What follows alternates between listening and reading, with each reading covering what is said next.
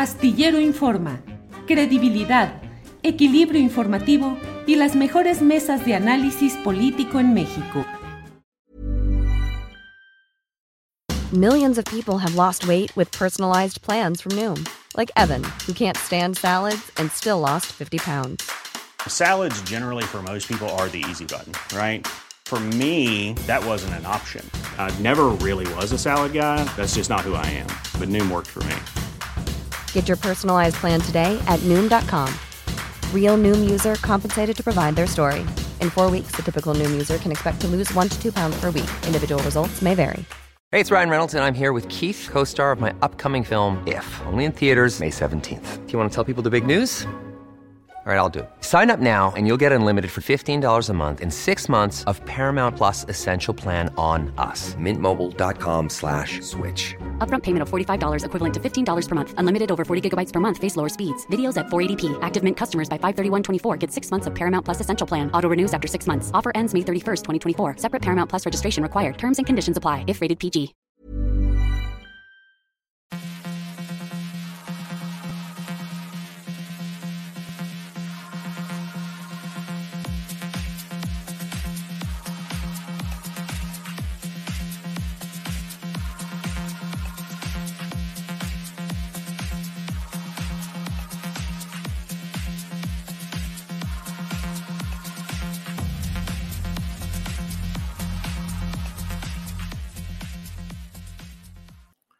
La una de la tarde, la una de la tarde en este viernes 15 de abril. Estamos uh, a la mitad de este mes de abril y hoy es Viernes Santo conforme a la práctica religiosa mayoritaria en nuestro país. Es un día de descanso para mucha gente. Saludos a quienes están reposando, descansando, reflexionando. Mm, bienvenido el periodo de receso y de descanso y también, desde luego, particularmente saludos a quienes están laborando en las diferentes actividades, que algunas de ellas justamente son más eh, requeridas y más necesarias justamente en estos días. Así es que, bueno, aquí seguimos como hemos estado toda la semana llevando la información muy interesante porque la verdad es que hay muchos temas eh, eh, que inundan, que irrumpen en la en la perspectiva nacional y de ello justamente hemos hasta estado hablando en estos días. Así es que bueno, hoy tendremos un programa muy completo. Gracias por estar con nosotros. Le voy diciendo que hoy tendremos, en un par de minutos, vamos a tener una entrevista con Isaías Bertín Sandoval. Él es diputado federal de Morena por Baja California y él está solicitando ante el Comité de Ética de la Cámara de Diputados eh, presentó una queja formal en contra de los diputados y las diputadas del Partido de la Revolución Democrática, el PRD, para que se excusen de votar en la sesión donde se discuta la reforma eléctrica. Eh, la razón por la cual este diputado morenista plantea la posibilidad de que los perredistas no deban votar este domingo es eh, por la relación con un negociador, con un asesor externo, con un cabildero que representa a empresas extranjeras en el ramo eléctrico. Después de ello vamos a hablar con León Enrique Ávila. Él es profesor universitario y miembro del Consejo General de la Zona Sur y los Humedales en San Cristóbal de las Casas, Chiapas, porque ha sucedido algo que me parece que necesita eh, pues un enfoque más amplio y una reflexión suficiente.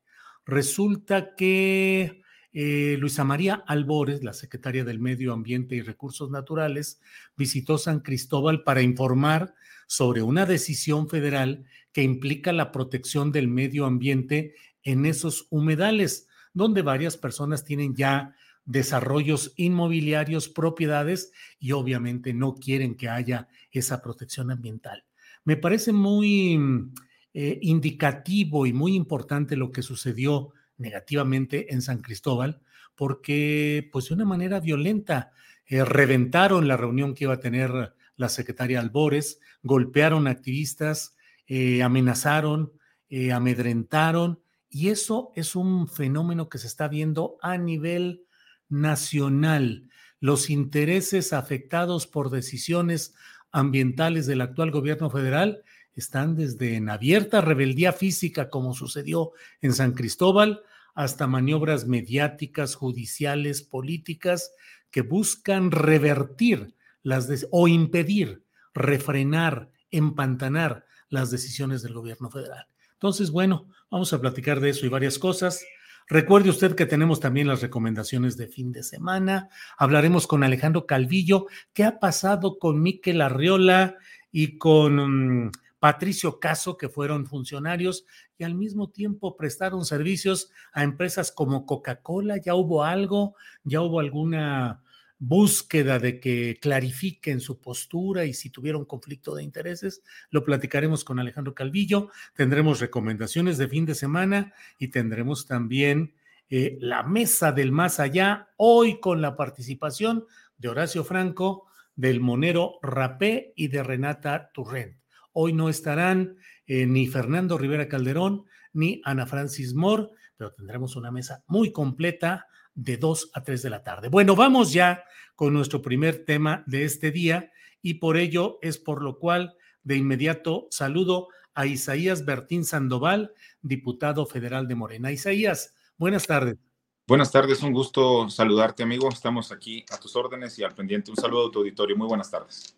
Gracias, Isaías. Pues me he enterado de que has presentado ante el Comité de Ética de la Cámara de Diputados una queja en busca de que los y las diputadas perredistas deban excusarse este domingo de votar en el proceso de la reforma eléctrica debido a la supuesta relación con negociadores que representarían empresas extranjeras, supongo que particularmente en el caso del italiano eh, Paolo Salerno. ¿Cómo va este punto? ¿Qué es lo que estás proponiendo? ¿Cuál es el fundamento, Isaías? Totalmente, amigo. Mira, comentarte, eh, como antecedente, yo creo que tenemos muy, muy claro lo que pasó eh, en el año 2013, que inclusive hoy tenemos eh, tras las rejas a un ex senador panista, Jorge Luis Lavalle, estas personas vinculadas con el tema de Odebrecht. es algo que no quisiéramos que se repitiera, que es algo que queda en la historia, pero queda como la mala historia del país, de los actuales, de los anteriores legisladores, donde pues sabemos estos actos de corrupción que se llevaron a cabo en el sexenio de Enrique Peña Nieto y que hoy, eh, mal acostumbrados, buscan que esto continúe, que esto siga, están velando por intereses propios, intereses particulares y eh, es por tal que hemos presentado una queja ante el Comité de Ética donde solicitamos que eh, primera, primeramente se, se abre una investigación en contra de la oposición, hablo de Partido Acción Nacional, Partido de Revolución Democrática, Movimiento Ciudadano y el Partido Revolucionario Institucional, por eh, las posibles anomalías que pudieran estarse dando en esta previa a la votación de la reforma energética, eh, eléctrica, donde ellos buscan de alguna otra manera estar consensando y estar buscando el beneficio para un grupo no particular. Eh, sabemos de Paolo Salerno, esta persona que eh, se dice ser una persona, un consultor, un asesor en materia de energía, pero sabemos también eh, muy bien que esta persona ha tenido vínculos con empresas que buscan solamente el beneficio propio, no el beneficio común como lo que busca la reforma eléctrica. Por tal, nosotros estamos solicitando al Comité de Ética del Congreso de la Unión que eh, el grupo parlamentario del Partido Revolucionario, del Partido de la Revolución Democrática, se abstenga de votar, eh, dado el conflicto de intereses que pudiera darse, y ahí están eh, las pruebas, amigo. Isaías, dentro de lo que planteas, debe sesionar el comité de ética, es decir, la votación es ya el domingo, hoy estamos en viernes. ¿Alcanza el comité de ética a analizar y a resolver sobre este asunto o sería hasta lunes o martes que tomaría cartas en el asunto? Nosotros metimos el escrito eh, con la finalidad de que se resuelva por obvia y urgente resolución, dado que el día domingo a las 10 de la mañana tenemos cita con la historia, tenemos cita con esta votación, con este debate que seguramente se va a dar. Eh, están aferrados la oposición a, a, seguir de alguna otra manera con las prácticas que ya conocemos y pues nosotros tenemos que defender lo que a nosotros nos corresponde como legisladores. Hay que recordar que nosotros estamos para poner las bases legislativas del país, para fomentar leyes, para adecuar las que con nosotros consideremos, pero sobre todo para, Julio, sobre todo para hacer cumplir esas leyes. No podemos ser juez y parte. Estamos viendo que tenemos eh, dentro del, mismo reglamento del Congreso, del Congreso Federal, eh, se nos manifiesta que tenemos que manejarnos con ética, tenemos que cuidar, salvaguardar siempre los intereses generales, los intereses de la nación. Y aquí está más que claro que los intereses que se están generando, que se están cuidando, solamente son los intereses particulares. Por tal, Isaías, ¿quién preside la Comisión de Ética? La Comisión de Ética la preside un compañero de Morena, eh, te doy el nombre ahorita en un, en un, segundo, no recuerdo exactamente su apellido, pero eh, te, lo, te, lo hago, te lo hago llegar ahorita en un momento, Julio. Y e insisto, ¿sesionará el comité de ética el domingo para poder tomar una resolución o francamente es muy difícil que haya una respuesta oportuna? Estamos haciendo lo posible. De hecho, hoy eh, estoy por entablar comunicación con el presidente de la Comisión de Ética, que te repito, es un compañero del grupo parlamentario de Morena, con el cual eh, vamos a, exponerle, más allá del escrito que ya se presentó, vamos a exponerle el por qué eh, deberá sesionar la Comisión de Ética y dar una resolución o una opinión al respecto. ¿no? si bien el Comité de Ética no puede entablar una investigación propiamente como lo pudiera hacer la Fiscalía de la República o en el tema de los organismos que se encargan de velar con este tema de anticorrupción, eh, pues sí, eh, ellos pueden generar una recomendación y de alguna u otra manera de ahí es donde se abre el parámetro para continuar con los demás procesos jurídicos que se nos encomiendan. Isaías, entrevisté yo en días pasados al propio eh, asesor externo, según la denominación que da el PRD, de origen italiano, ciudadano italiano, Salerno, Paolo Salerno, y él nos decía que no, que él no tiene ni siquiera ni contrato, ni está cobrando y que él no, representa a ninguna empresa extranjera y que no es un cabildero. ¿Qué pruebas aportas tú a este comité de ética de la Cámara de Diputados en el sentido de que sí hay una relación de este cabildero específicamente o este asesor externo con empresas extranjeras? Claro, mira, eh, hay documentos, Julio, que están a, la vista pública, donde primeramente eh, sale la diputada, la compañera diputada del PRD, y comenta que ella no tiene eh, ninguna facultad para que una persona ingrese al Pleno. Eso hasta cierto punto es correcto, eh, no depende propiamente de ella, pero posteriormente se presenta también un documento donde eh, el coordinador del grupo parlamentario del PRI, Rubén Moreira, solicita se le pueda permitir el ingreso a esta persona. Y posteriormente sale eh, el grupo parlamentario del Partido de la Revolución Democrática y comenta que sí, que, que, esta persona sí tiene relación con el grupo parlamentario y que sí hay una eh, relación laboral propiamente como un eh, asesor o consultor externo del mismo grupo de la oposición. Y posteriormente sale otro documento donde, eh, como bien eh, comentas, la empresa para la cual dice trabajar eh, Paolo Salerno, dice que sí, que efectivamente es una empresa que tiene más de cinco años trabajando en temas de energía, en temas de electricidad, y que ellos están con la finalidad de apoyar a este grupo como consultoría. Esas son las muestras que nosotros tenemos. Hay de alguna otra manera están claros los videos ahí donde está, existe esta relación, donde esta persona de alguna, de alguna u otra forma eh, se mete a platicar con los compañeros legisladores y empiezan ellos pues a tener ahí sus, sus eh, argumentos de cómo eh, no defender lo que es la reforma energética eléctrica. Entonces, esa es la parte que nosotros presentamos y lo adjuntamos en el documento de petición de, queja que, que presentamos ante el Comité de Ética, Julio. Isaías Bertín, diputado de Morena, en sí, el hecho de que un extranjero sea asesor externo de una bancada legislativa mexicana, ¿es una irregularidad o es una práctica aceptable? Mira, eh, no tiene como tal un, manifiesto jurídico negativo. O sea, no, no, no es que un grupo parlamentario no pueda contratar a un asesor externo, a una persona que venga de, otro, de, otra, de otra nacionalidad.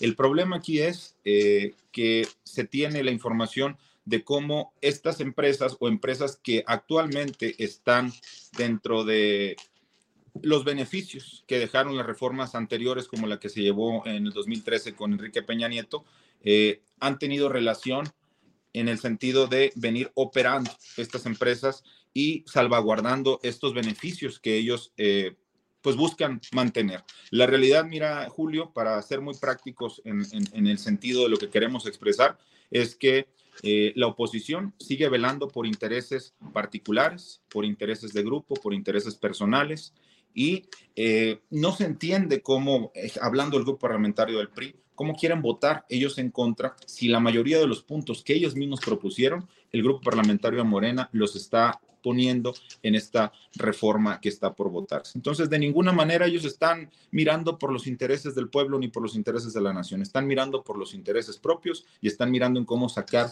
eh, raja política y raja económica de este tema.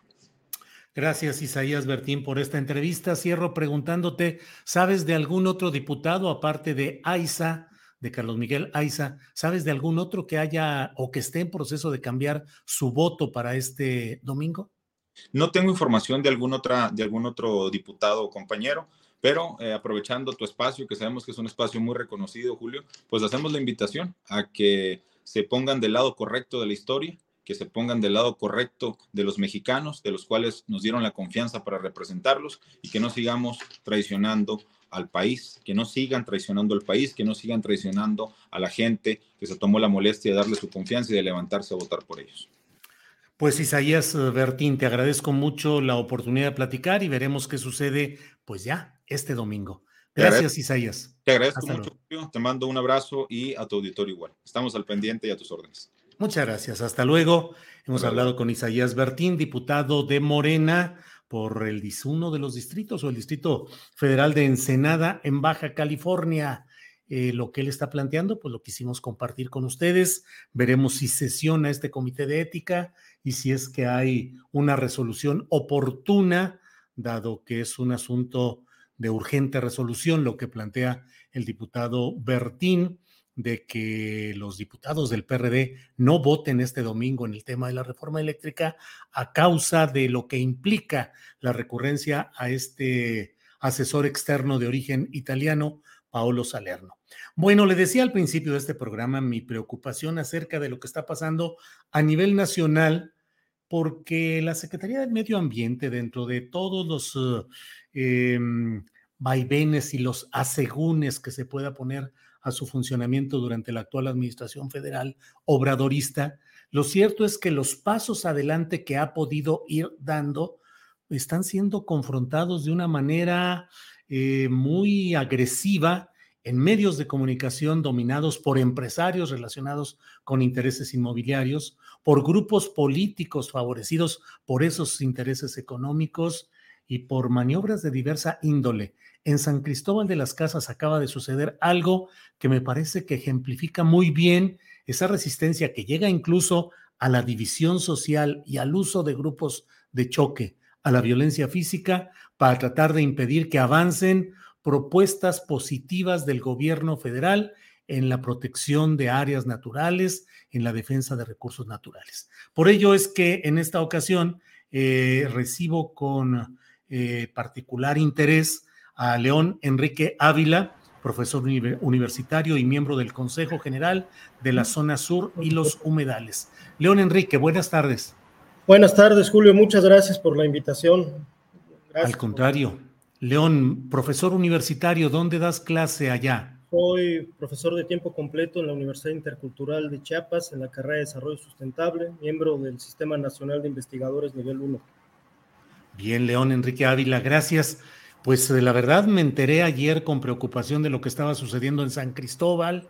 Vi algunos videos que luego por problemas de YouTube y derechos de autor no podemos reproducir, pero León Enrique, ¿Qué sucedió en esta visita programada de la Secretaría del Medio Ambiente y la irrupción de grupos de choque que incluso te agredieron, te lastimaron directamente a ti, León Enrique? Sí, eh, nosotros llevamos 15 años luchando en la defensa de los humedales. Los, de los humedales de Montaña Marugenia y Laquí son dos reservas estatales, son dos sitios Ramsar, que es una convención internacional que defiende estos espacios. Hace pocas semanas, en el diario oficial de la Federación, se tomó un acuerdo secretarial donde se convierte esta zona como la primera declaratoria de hábitat crítico en el país que busca defender la flora, la fauna y el agua. Eh, de los humedales de montaña viene el 70% del agua de la ciudad, 70% del agua. tenemos un problema grave que tiene que ver con que estos espacios naturales, al quedar obviamente la ciudad de San Cristóbal, dos terceras partes de la ciudad de San Cristóbal están sobre cuerpos que algún día fueron humedales, pues han sido, eh, se ha ido reduciendo por invasiones y por expansión de la mancha urbana, donde existen una serie de propietarios privados que tienen pues fuertes intereses inmobiliarios que han querido hacer fraccionamientos y nosotros que somos una organización que no solo el Consejo General de la Zona Sur, el Consejo General de la Zona Norte, el Consejo de Seguridad Ciudadano, el Consejo de San Cristóbal Unido, habitamos más de 90 colonias y hemos emprendido la lucha por la defensa de los humedales de montaña junto con la coordinadora de colonias del sur, con, la, con las comunidades eclesiales de base, que ha sido un movimiento muy amplio, que tiene mucha presencia y donde la mayor parte de la sociedad simpatiza con nosotros. Entonces, nosotros invitamos a la secretaria María Luisa Albores que la otra semana, el 22 de abril, en el Día Mundial de la Tierra, viniera a los humedales, le explicara a la gente de las colonias la problemática de, que planteaba la zona de hábitat crítico. Había solo tres personas que lo sabían, el gobierno federal, la secretaria de Medio Ambiente e Historia Natural del gobierno estatal y el presidente municipal. Se le pidió desde el gobierno federal el apoyo a la presidencia municipal en el cual, digamos, es la segunda ocasión en pocas semanas en que se boicotea la presencia de un funcionario federal en, San Cristóbal de las Casas. Anteriormente, el secretario de Desarrollo Agrario y Territorial Urbano igual fue boicoteada su, su presencia. En Chiapas tenemos, y en San Cristóbal de las Casas, 15 grupos de choque, 15 grupos paramilitares que a veces en las noches dan balazos, a veces todo un desorden, los cuales responden a intereses políticos. Tienen padrinos, por decirlo de cierta manera. En julio, nosotros en una colonia quisieron venir porque andan en motos y quieren hacer su relajo. Con una colonia, las mujeres y los hombres repelieron con silbatos la llegada de este grupo, porque su función es sobre todo es aterrorizar a la gente que está organizada, que defiende el bien común, que defiende el agua, que defiende su territorio, sus bosques. En noviembre, otro de estos grupos de choque eh, secuestraba en, el, en a cinco miembros de la mesa directiva del barrio, que agrupa más de seis mil personas, simplemente que estaban sirviendo de guías a la Fiscalía General de la República para checar el delito ambiental de la destrucción de los bosques. Y el día de hoy, hace aproximadamente dos semanas en la universidad, tuvimos la presencia de diputados de diferentes fracciones parlamentarias para organizar un foro de energía eléctrica, ¿no? Entonces, para estos grupos de choque somos un actor incómodo porque somos gente progresista, gente que quiere la defensa para, para el pueblo, que haya agua, que no haya violencia, que haya paz, somos un movimiento pacífico, ¿no? Y pues lo que vivimos ayer es una provocación, ¿no? Sospechamos principalmente del alcalde Mariano Díaz Ochoa, yo aquí tengo el, screenshot donde en cinco ocasiones desde que vimos a la gente armada de machetes, porque ellos dicen que no, que no había gente, ahí están las fotos de la gente armada con machetes, ¿no? Los cuales este, pues, bloquearon el camino, pidiéndole el resguardo que garantizara la presencia de la secretaria, impidieron que parte de nuestra gente pudiera entrar al evento. Eh, a mí, en un momento que estaba tomando el video de lo que estaba sucediendo, eh, pues se fueron acercando a mí, me corretearon. Yo por todas las agresiones que podemos contar del Consejo General de la Zona Sur, más de cinco agresiones en el año 2020 y parte en el año 2021. Parte de los miembros del Consejo estamos incorporados al mecanismo de protección de defensores de derechos humanos y periodistas de la Subsecretaría de Derechos Humanos del Gobierno Federal solicité el botón de auxilio, lo, activé por las agresiones que estaba presente y nunca llegaron al lugar. Se posicionaron un kilómetro del, sitio, ahí había un despliegue impresionante, pero cuando lo necesitábamos y la gente, las mujeres y niños estaban en riesgo hasta ante, este grupo violento, pues no nos, no nos, no nos atendieron. La secretaria de Medio Ambiente, eh, María Luisa Albores, nunca llegó al lugar, no la permitieron pasar. Eh, ¿Físicamente no le permitieron pasar? No permitieron, retuvieron a gente de la CONAMI, retuvieron a los miembros del Consejo General de la Zona Sur y los Humedales, que son más de 14 colonias. De estas 90 colonias los retuvieron físicamente sin dejarlos salir fuera de la fecha 2001, lo cual implica un delito de secuestro, un delito de, de retención, de amenazas, de privación de ilegal de la libertad, ¿no? Ahí se encontraba... León, ¿hubo contacto físico para... A mí, me, a mí lo voy a decir sinceramente, a mí me madrearon, me, me taclearon, ¿no? Me, me, una batalla luchando por mi celular, me, me, hicieron manitas de puerco, me empezaron a golpear para que soltara mi celular, ¿no? Este, y pues ahí recibí todos los improperios, sobre todo la gente de los propietarios, que obviamente están enojados porque es una, es una declaratoria del gobierno federal que le da facultades al gobierno federal para intervenir y donde pues se les cae el jugoso negocio inmobiliario de, millones de pesos. Donde eh, pues yo no, yo, yo, no creo, o sea, tarde o temprano es una respuesta interesante del gobierno federal porque se pone del lado de la gente, del pueblo. O sea, ¿qué te importa más? El 80-90% de la población tenga agua potable, tenga un ambiente sano, eh, o el 1%, el 1 que es dueño de esos terrenos, los cuales son muchos políticos ligados a partidos políticos del PRI, el PRD, el Partido Verde, ¿no? Eh, eh, y abiertamente, digamos, eh, por eso nos atacan, ¿no? Sí.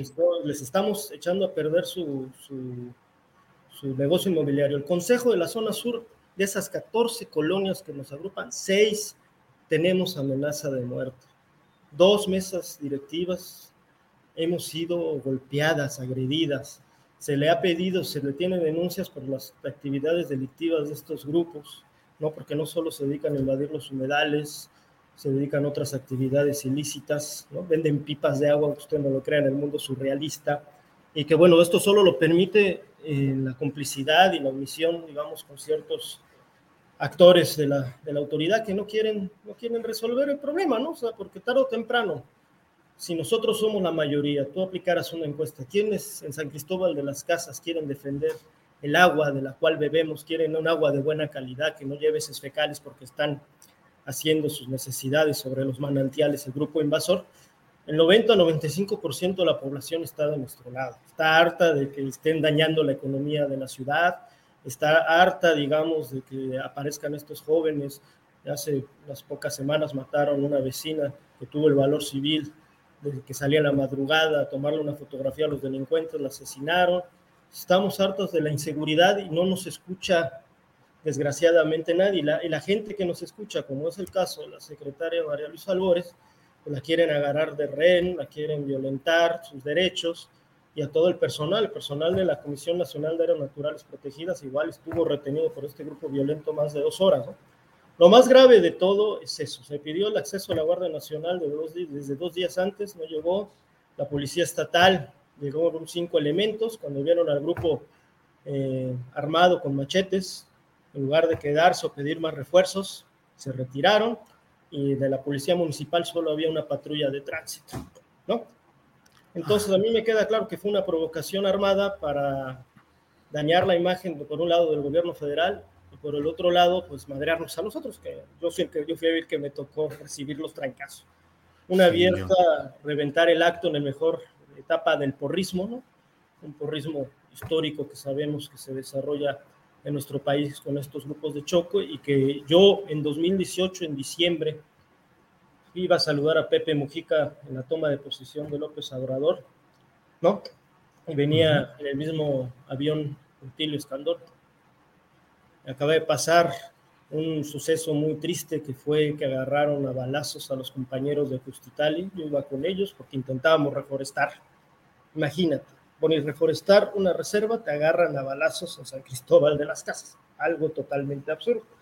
Y le dije a Rutilio, desarma esos grupos, por favor, la ciudad se te va a complicar y todo, y tiene todo este escenario inimaginable donde eh, se, está, se está destruyendo, digamos, este, el hábitat, se está perdiendo la viabilidad de, de, la, de, la, de la, ciudad, ¿no? O sea, ¿dónde van a sacar el agua? ¿De dónde? Si el bosque, dos terceras partes de la ciudad se inundaron en 2019 y 2020, eh, tenemos problemas muy graves y los que estamos eh, defendiendo la naturaleza, que estamos arriesgando nuestra vida, que tenemos problemas ya eh, graves de nuestra integridad, ¿no? donde sabemos que el mecanismo de protección, porque uno ponga el botón de pánico, no va a actuar, no van a llegar, y donde este, pues lo único a veces, como hizo una compañera ayer, pues que se utilizó el presidium para el acto, se pusieron a rezar las compañeras, ¿no? Pidiendo que no nos pasara nada, ¿no? Se impidió una masacre gracias, y lo digo abiertamente, a la intervención del diputado Joaquín Cebadú Alba, miembro de la Comisión de Medio Ambiente y Recursos Naturales del Congreso de la Unión, que estaba ahí presente como garante, digamos, del compromiso de la defensa de los humedales, que su experiencia lo llevó a saber mediar. Si no, pues habría muertos, habría desgracias. A mí me rescataron los compañeros, ¿no? Que se cansaron de mis gritos, del dolor que yo estaba infligiendo, las mujeres llorando, los niños sufriendo, y es algo que no se, no, no, no, no se vale que en México traten a los ambientalistas así. Perdón, perdón. No, no, León, no, León. No, se no Leone. Ya, perdón. No, León, no, no, yo entiendo. Entiendo claramente lo que es la lucha y lo que es, eh, pues, eh, enfrentarse a esa frustración de ver cómo eh, se plantean las cosas y cómo no hay respuesta, cómo no hay atención. Yo vi los videos de ayer, vi la parte final donde dices, donde te llegan ya directamente eh, y sé el riesgo en el que están quienes están defendiendo eh, pues el derecho a la tierra, a los recursos naturales. León, ¿ha habido alguna respuesta, alguna atención ya de gobierno federal, gobierno estatal? No digo del gobierno municipal a cargo de alguien del verde ecologista, que además de ser el presidente municipal, entiendo que su hermano es uno de los propietarios de los terrenos y construcciones en el propio los humedales de los que estamos hablando. Pero ¿ha habido alguna respuesta, León? Eh, yo como formo parte de, la protección federal, del mecanismo de protección, ya posteriormente que se acabara la batería de, mi celular, me pude comunicar con la Subsecretaría de Derechos Humanos y me están monitoreando y evaluando cómo estoy, cómo fueron los sucesos. Y en todo momento, pues hemos estado en comunicación con la gente de la Semarnat, ¿no? Eh, eh, el evento que estos quisieron boicotear y que se ha difundido muy poco, al final se realizó en parte del humedal de la montaña Laquist. Ahí logramos juntarnos, reagruparnos como Consejo General de la Zona Sur con las otras organizaciones de la Zona Norte y llevar a cabo el evento. Y hubo funcionarios federales, ¿no? y mandar el mensaje claro que somos gente de paz, no violentos, pero eso no implica que vamos a permitir recibir más agresiones, que vamos a permitir más, más violencia hacia nuestras familias, hacia nuestras personas y que responsabilizamos pues directamente al presidente municipal Mariano Díaz Ochoa por la abierta y que puso en riesgo no solo la vida de nuestras familias, sino en riesgo, digamos, la integridad de una funcionaria del gobierno federal de Andrés Manuel López Obrador eh, le pedimos al gobernador Rutilio Escandón que recuerde esa plática en el, avión que tuvimos en el aeropuerto, ¿no? Y que es el momento verdaderamente, yo creo que la sociedad civil de San Cristóbal de las Casas, la gente, ese 90-95% que está harta de estos grupos, que están afectando ya la economía de la ciudad, que está afectando el turismo, pues que se requiere que se amarre un poquito los pantalones. Gente como Lázaro Cárdenas se le recuerda por eso, porque tenía mucho valor civil y poner alto. ¿no? Nosotros no queremos ser mártires, nosotros luchamos por la vida, por el territorio, pero también si no actúan ellos de manera enérgica, que se pase la información correcta porque hacen muchos cables rotos, muchos cables sucios. Primero decían que nosotros la teníamos retenida, digo, nosotros no podemos retener a alguien, ¿no? O sea, yo lo digo, estaba la secretaria de Medio Ambiente e Historia Natural del gobierno del estado de Chiapas, estaba muy preocupada, muy espantada, le dimos asilo en mi casa, ¿no? Pásele, ¿no? Pásele, estés ahí quieta y cierre la puerta si oye gritos, ¿no? Eh, le tratamos de buscar una salida, pero lo que ha pasado en los humedales por los propietarios privados es que ya todo lo enmayaron, todo está así, ya no hay manera de cómo salir. Eh, eh, se hizo en ese espacio porque ahí históricamente en el año 2015 hubo un conflicto con el hermano de Mariano Díaz Ochoa, Ricardo Díaz, a lo largo de este año nos ha llegado a provocar dos o tres veces, ¿no?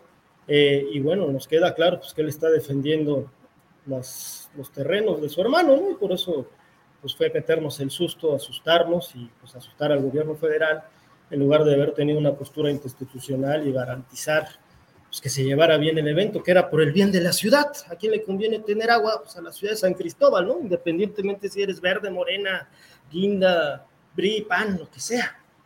dejarle algo a tus hijos, ¿no? Patrimonio natural. León, eh, para, eh, me, me, interesaría precisar esto porque el próximo lunes tenemos eh, concertada una entrevista con la secretaria del Medio Ambiente, con ah, Luisa María Albores, precisamente sobre este tema específico de lo que pasó en San Cristóbal.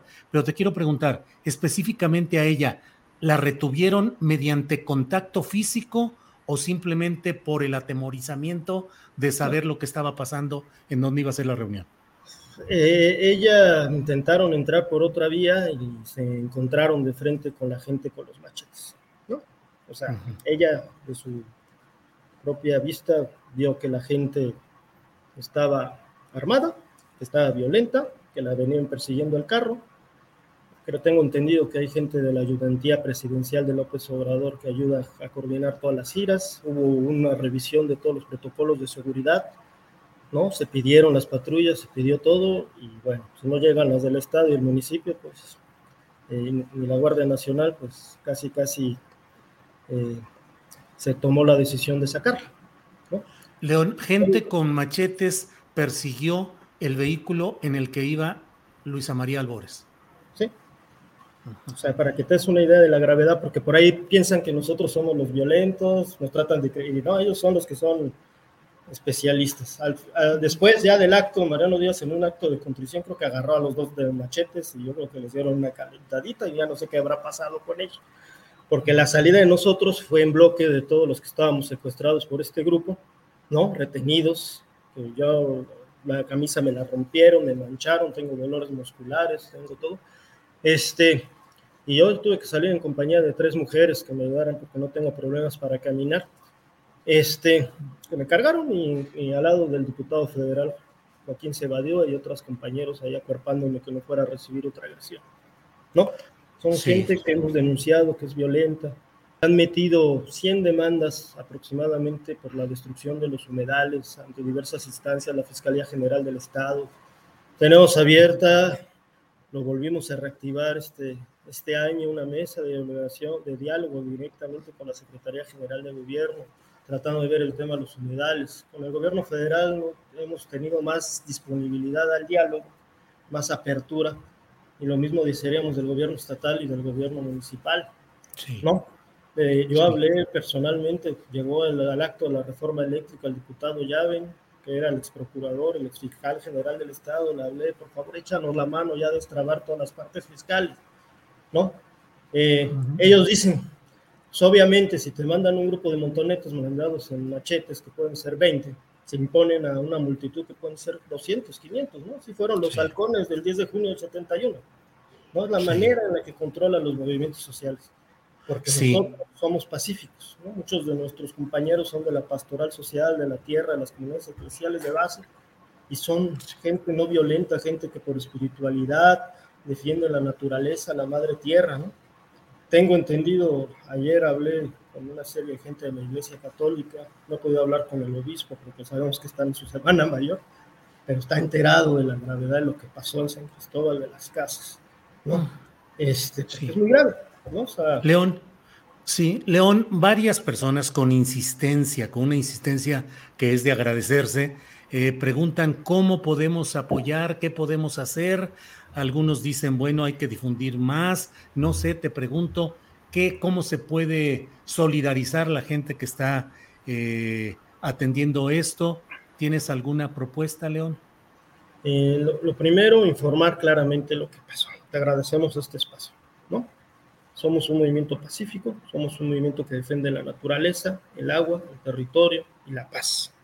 Un movimiento por la paz también. Eh, lo segundo, que presionemos a las autoridades estatales y federales para que actúen ya contra estos grupos violentos. No es posible que en México violen los derechos constitucionales a la libre reunión afuera de tu casa y te violenten y te madren. No, no es posible. No es factible que pueda tener la gente miedo de concentrarse en una en un lugar público, ¿no? Eh, tercero, eh, con otros actores nos estamos coordinando, y en los próximos días haremos una gran marcha por la paz. No depende tanto de nosotros, sino de muchos actores que han sido agraviados históricamente.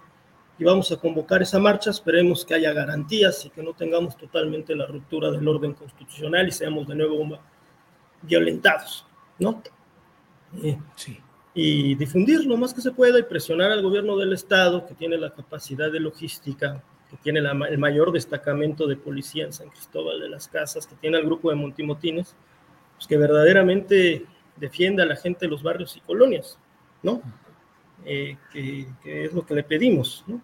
Yo hablé con el de Bienestar Social, que era uno de los agresores, uno de la colonia, y yo le decía, a ver, porque vienen mal informados, no, no, nadie les está quitando su tierra, nada más entiendan que ustedes están en la parte alta del humedal, están contaminando los pozos, los manantiales de los cuales toman 100 mil personas, y el gobierno federal está haciendo las gestiones junto con el municipal para reubicarlos, para tratar de llevarlos a vivir a otro lugar, ¿no? Porque no pueden estar ahí porque son cuerpo de agua, previenen inundaciones y, de ahí bebe y se baña la, la, gente, ¿no? Sí. Sí, este, sí, sí.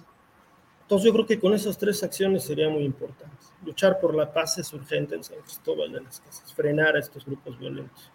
No podemos permitir que Chiapas y San Cristóbal de las Casas se conviertan en un Tamaulipas, en un guerrero donde estos grupos totalmente delincuenciales ocupen la agenda y pues se, muere, se mate a gente que tiene ideales, que tiene claro principios para defender a la naturaleza. León Enrique Ávila, aprecio mucho la posibilidad de platicar con amplitud y con detalle de lo sucedido en San Cristóbal de las Casas el lunes tendremos, está eh, agendada la entrevista con la secretaria del Medio Ambiente, María Luisa Albores, y estaremos muy atentos. Y hay una gran solidaridad en el chat de este programa, eh, pidiendo que compartamos fotografías, la liga del video que estará disponible más tarde para que haya una mayor, una más amplia difusión de lo que está pasando por allá. Estaremos muy atentos, cualquier cosa, aquí están estos micrófonos y esta pantalla disponibles. León Enrique Ávila, por esta ocasión pues gracias. Oh, muchas gracias, muchas gracias por haberme invitado. Un abrazo fuerte.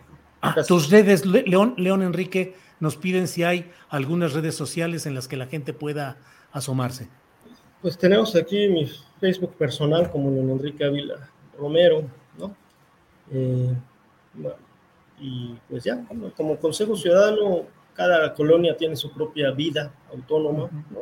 Su asamblea, que es la decisión máxima, cada, cada colonia tiene sus pero ahí pueden recibir información y con gusto vamos a ir compartiendo comunicados, acciones, todo lo que hagamos. Lo importante es ganar esta batalla contra la desinformación.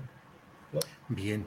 Pues León Enrique Ávila, muchas gracias y estamos atentos y seguiremos en contacto. Gracias, León. Hasta, hasta luego. Hasta luego. Bueno, antes de ir con nuestra siguiente entrevista, déjeme plantear lo que a mí me parece muy preocupante de lo que le he dicho. Eh, y se llega a un momento crucial en aquellos gobiernos progresistas con origen popular que impulsan reformas y cambios eh, que no que pueden ser no tan profundos ni tan suficientes como originalmente se deseaba, pero que finalmente constituyen cambios, mejorías, procesos de lucha popular que van acompañando estas decisiones de gobierno. Lo he visto a nivel nacional en la Sierra de San Miguelito, en Ahome con la planta de amoníaco, en Querétaro, en muchos lugares, y ahora lo que vemos en San Cristóbal son las reacciones de estos grupos acaudillados por medios de comunicación que con frecuencia son, tienen inversión o son los dueños, son los propios eh, afectados por las medidas ambientales. ¿Cómo se llega el momento en el cual un gobierno progresista de origen popular tiene que defender y acompañar las luchas populares que dan sustento a estas medidas, porque si no, se entrampan ante la reacción de los grupos adversos. Eso históricamente lo hemos visto y yo creo que es importante impulsar los procesos eh, políticos positivos que ha señalado la, el gobierno federal, la Secretaría del Medio Ambiente, eh, y por eso queremos platicar el próximo lunes con la propia Luisa María Albores. ¿Cómo está la resistencia de estos factores de poder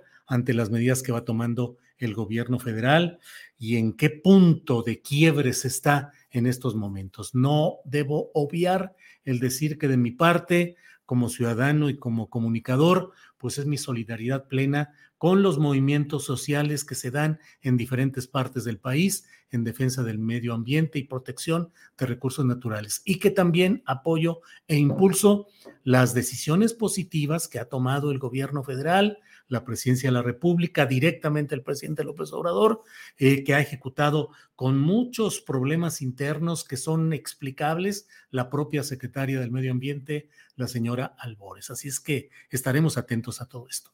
Bueno, vamos a pasar a nuestra siguiente entrevista, que es igualmente muy importante, que se refiere a la denuncia presentada contra Miquel Arriola y contra quien era su mano derecha, Patricio Caso, pues por ponerse al servicio de intereses de las corporaciones de comida chatarra, de bebidas azucaradas, de la Coca-Cola, pues, entre otras. Alejandro Calvillo, director del Poder del Consumidor, está con nosotros. Alejandro, buenas tardes. Buenas tardes, Julio. Un gusto estar contigo y con tu auditorio. Igualmente, Alejandro, pues ahora sí que ha habido información que hemos compartido aquí en este mismo espacio sobre todo la producida por Conecta y por Pop Lab, en la que pues hicieron un reportaje amplio sobre este tema de las puertas giratorias de los eh, servidores públicos que terminan su encargo y pasan a trabajar con empresas que se aprovechan del conocimiento, las influencias de ellos, las que adquirieron en el servicio público. En este caso, el poder del consumidor que tú diriges ha presentado una denuncia contra Miquel Arriola y contra Patricio Caso. ¿De qué se trata y por qué razón, Alejandro, por favor? Mira, se trata de una serie de documentos que venimos nosotros recopilando desde hace casi ocho años. Eh, ustedes deben de recordar que cuando estaba Peña Nieto, apareció eh, eh, Peña Nieto con una estrategia nacional para el combate al sobrepeso, la obesidad y la diabetes, y seguía exactamente las recomendaciones de la Organización Mundial de la Salud, era decir, ponerles impuestos, etiquetados claros, regular la publicidad dirigida a los niños, sacar la comida de las escuelas. Pero pues fue una faramaya porque al final, incluso el día que la presentó Peña Nieto, a su lado estaba uno de los directivos regionales de, de Coca-Cola. Eh, y de ahí se desprendió, eso fue 2013, en 2014, ya Cofepris de Miquel Arriola con Patricio Caso como su mano derecha, establecen un etiquetado en el frente de los productos, que es un etiquetado que, la, eh, que, Coca-Cola ya habían venido usando desde 2010. O sea, la, la, industria dijo, sabemos que nos va a venir en México y en todo el mundo, pero especialmente en México, que tiene los niveles más altos de sobrepeso, obesidad, que en México tienen el mayor consumo de bebidas azucaradas, ¿sí? 70% del azúcar en la dieta de los mexicanos viene de bebidas azucaradas. Somos los mayores consumidores de, Coca-Cola en el mundo, de productos de Coca-Cola. Entonces se adelantaron, ¿no? Coca-Cola fue el primero en, 2000, en 2010 en meter ese etiquetado como para que ya no le metiera al gobierno otro etiquetado que le pudiera afectar. Pero en 2011 el Instituto Nacional de Salud Pública pone ese etiquetado entre estudiantes de primer año de, de nutrición y no lo pueden interpretar. Obviamente era un etiquetado que no tenía ninguna utilidad, era muy complejo, ¿no? Y además tenía un criterio de azúcar del doble que el recomendado por la Organización Mundial de la Salud. Entonces, bajo ese, eh, bajo eso específico del criterio de azúcar, nosotros lo denunciamos, pero no nos hicieron caso. Y ese etiquetado es el, el que en 2014 bueno, lo, empiezan a usar todas las empresas de Conméxico, que son, pues ya sabes, las eh, grandes corporaciones, Nestlé, Unilever, PepsiCo, Bimbo, todos lo empiezan a usar antes de que se ponga obligatorio y lo vuelve obligatorio en 2014 COFEPRIS. Entonces, ¿qué, ¿qué, tenemos de documentos para denunciar a Miquel Arriola, a Patricio Caso y a otro comisionado de COFEPRIS? En primer lugar, solicitamos por acceso a la información, nos dijeran ¿Cuándo se había constituido el grupo de trabajo para elaborar ese etiquetado? ¿Quiénes lo habían conformado? Que nos dieran las actas, ¿sí? Y la respuesta oficial en un documento de COFEPRIS es increíble. Nos dice, no hubo grupo de trabajo. Y este etiquetado, los responsables de este etiquetado, quienes lo elaboraron, fueron dos abogados, sí, como si supieran de nutrición, y una maestra en ciencias ambientales funcionarios de COFEPRIS, entre ellos Patricio Caso. ¿sí? Eso es una parte de documentos. La siguiente parte de documentos son los documentos internos que la Organización Mundial de la Salud, a través de su representante en México, la doctora Maureen Birmingham, que era la directora de la OPS en México, de la oficina en México, envía directamente a Mercedes Juan, que era secretaria de Salud, a Miquel Arriola, al frente de la COFEPRIS, y al subsecretario de Prevención, Pablo Curi. Y en esa les dice, este etiquetado no estamos de acuerdo, este etiquetado va en contra de lo que es el combate a la obesidad y da cuenta de que tuvieron reuniones, teleconferencias con expertos en Ginebra, con expertos en Washington, de la Organización Mundial de, de la Salud. Paralelamente a eso, COFEPRIS, porque nosotros denunciamos, no queremos este etiquetado, aquí están los estudios del Instituto Nacional de Salud Pública, bueno, COFEPRIS saca un boletín de prensa, lo tenemos y dice, nosotros estamos cumpliendo con los criterios de la Organización Mundial de la Salud, cuando estaban teniendo reuniones, ¿no? Y bueno, eso pasa en 2013, 2014, ¿no? Y ahora, eh, en 2016, ¿no? Nosotros llevamos un amparo contra este etiquetado. Llegó a, primera instancia el juez Fernando Silva, dice, señores, este etiquetado viola el derecho a la salud, viola el derecho a, la información, impugna COFEPRIS la sentencia del juez. Pero ¿qué ha pasado? El año pasado iniciamos un proceso con un instrumento que hay en Estados Unidos que se llama Foreign, Foreign Legal Assistance, que es uno puede ir ante un juez en los Estados Unidos y pedirle a ese juez que solicite a una corporación información para un juicio que se está realizando en otro país, en el que esa información es importante. Y ese juez determina si está fundamentada esa solicitud de información. Un juez de Atlanta, que es donde está la casa matriz de Coca-Cola en el mundo, no, nos da la razón y solicita información a Coca-Cola. Entonces ahí entran los abogados a negociar cuál es la información. Y lo que aparece en esto, en esta información, es una lista de correos, con algunos con contenidos y muchos referidos de, de dónde venían y a quién venían y cuál era el tema, entre directivos de Coca-Cola y funcionarios de Cofepris en dos momentos. En el momento que están diseñando entre comillas, diseñando el etiquetado que establece Miquel Arriola Peña Nieto, ¿no? Esa administración. Y en el momento que nuestro amparo está en plena discusión. Y los correos claramente muestran, aquellos que tenemos el contenido, pues una relación de confianza, una relación de mucha comunicación, refieren a muchos documentos y agradecen, ¿no? Una funcionaria de COFEPRIS le agradece a Coca-Cola la información que le están enviando para la defensa del etiquetado frente al amparo que nosotros habíamos promovido. En estas comunicaciones, ¿no? Aparece en muchos casos, pues Miquel Arriola no, porque estaba al frente, pero pues él era el que movía todas estas fichas. Aparece, ¿no? Patricio Caso. Sí. Pregúntame, pregúntame para quién trabaja Patricio Caso ahora. No me digas que igual para Miquel Arriola. No, trabajó mucho tiempo. En Hacienda trabajó para Miquel Arriola, después trabajó en Cofepris para Miquel Arriola, fue su coordinador de campaña de Miquel Arriola al gobierno de la Ciudad de México. No, trabaja para Coca-Cola. Ah, abiertamente, directamente, ya. Fuera máscaras. El cargo en inglés, incluso, no lo he visto que lo pongan en español. Senior Director of Government Affairs, de Asuntos Gubernamentales. Ahí está Patricio Caso. Entonces, llevamos toda esta información ante la Secretaría de la Función Pública porque lo que es claro es que actuaron en beneficio no de la salud pública, que era su misión como funcionarios públicos y más dentro de COFEPRIS, sino que actuaron en beneficio de Coca-Cola. Y esto debe tener consecuencias serias. Ahora, ¿qué consecuencias ha habido hasta ahora, eh, Alejandro Calvillo? ¿Han ustedes acumulado evidencias sobre este caso? ¿Ha habido alguna reacción del gobierno mexicano en Estados Unidos?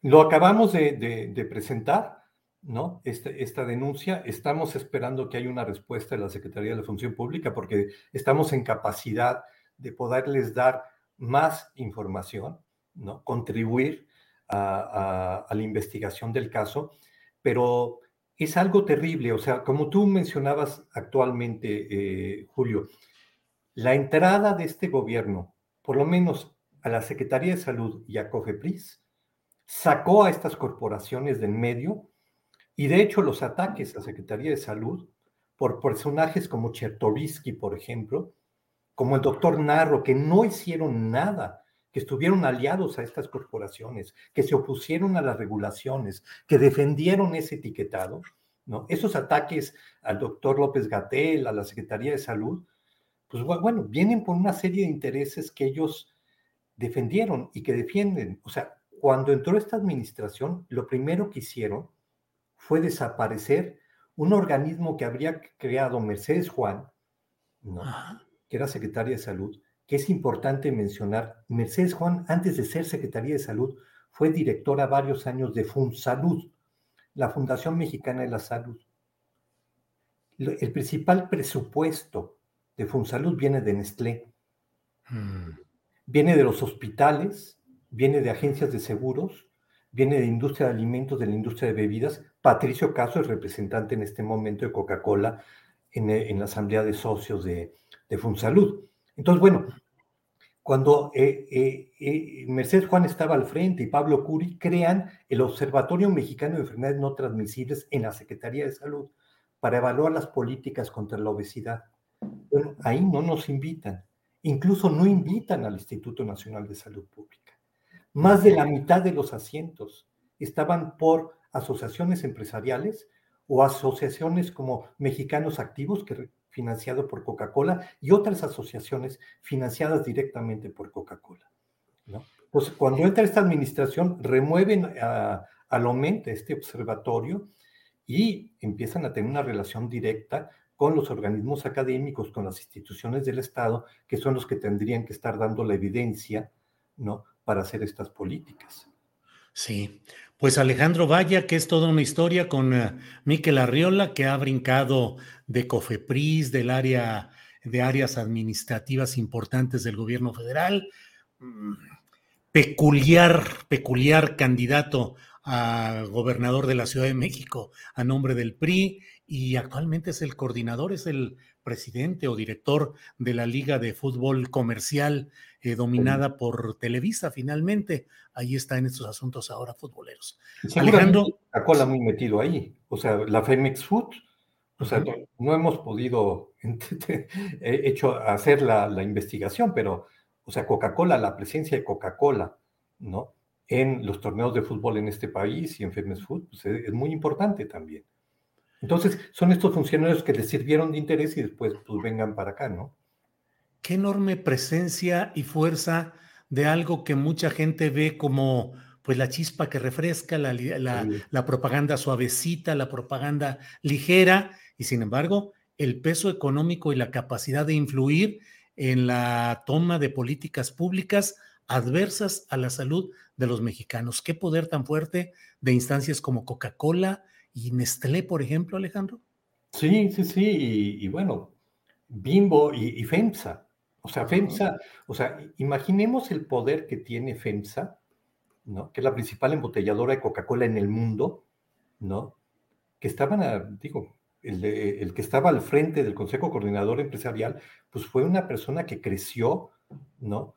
Expandiendo Coca-Cola en el país y expandiendo las tiendas Oxxos, que nosotros decimos que es un cáncer. ¿no? Entonces, eh, FEMSA tiene un poder enorme, ¿no? El, Diablo eh, Fernández, que, eh, así le dicen, este, pues tiene un poder en todas estas agrupaciones empresariales y que pues han hecho campañas incluso contra este gobierno, ¿no? Y, y bueno, lo hicieron en el pasado contra las candidaturas del presidente López Obrador. Sí. Pues Alejandro Calvillo, muchas gracias por esta oportunidad de asomarnos a este intrincado mundo de estas relaciones, influencias, presiones comerciales de, altísimo nivel internacional y su impacto negativo en asuntos de salud pública. Así es que, pues estaremos atentos a esto y los demás detalles que vayan surgiendo, Alejandro. Muchas gracias, Julio, por la oportunidad. Al contrario, que tengas buena tarde. Hasta luego.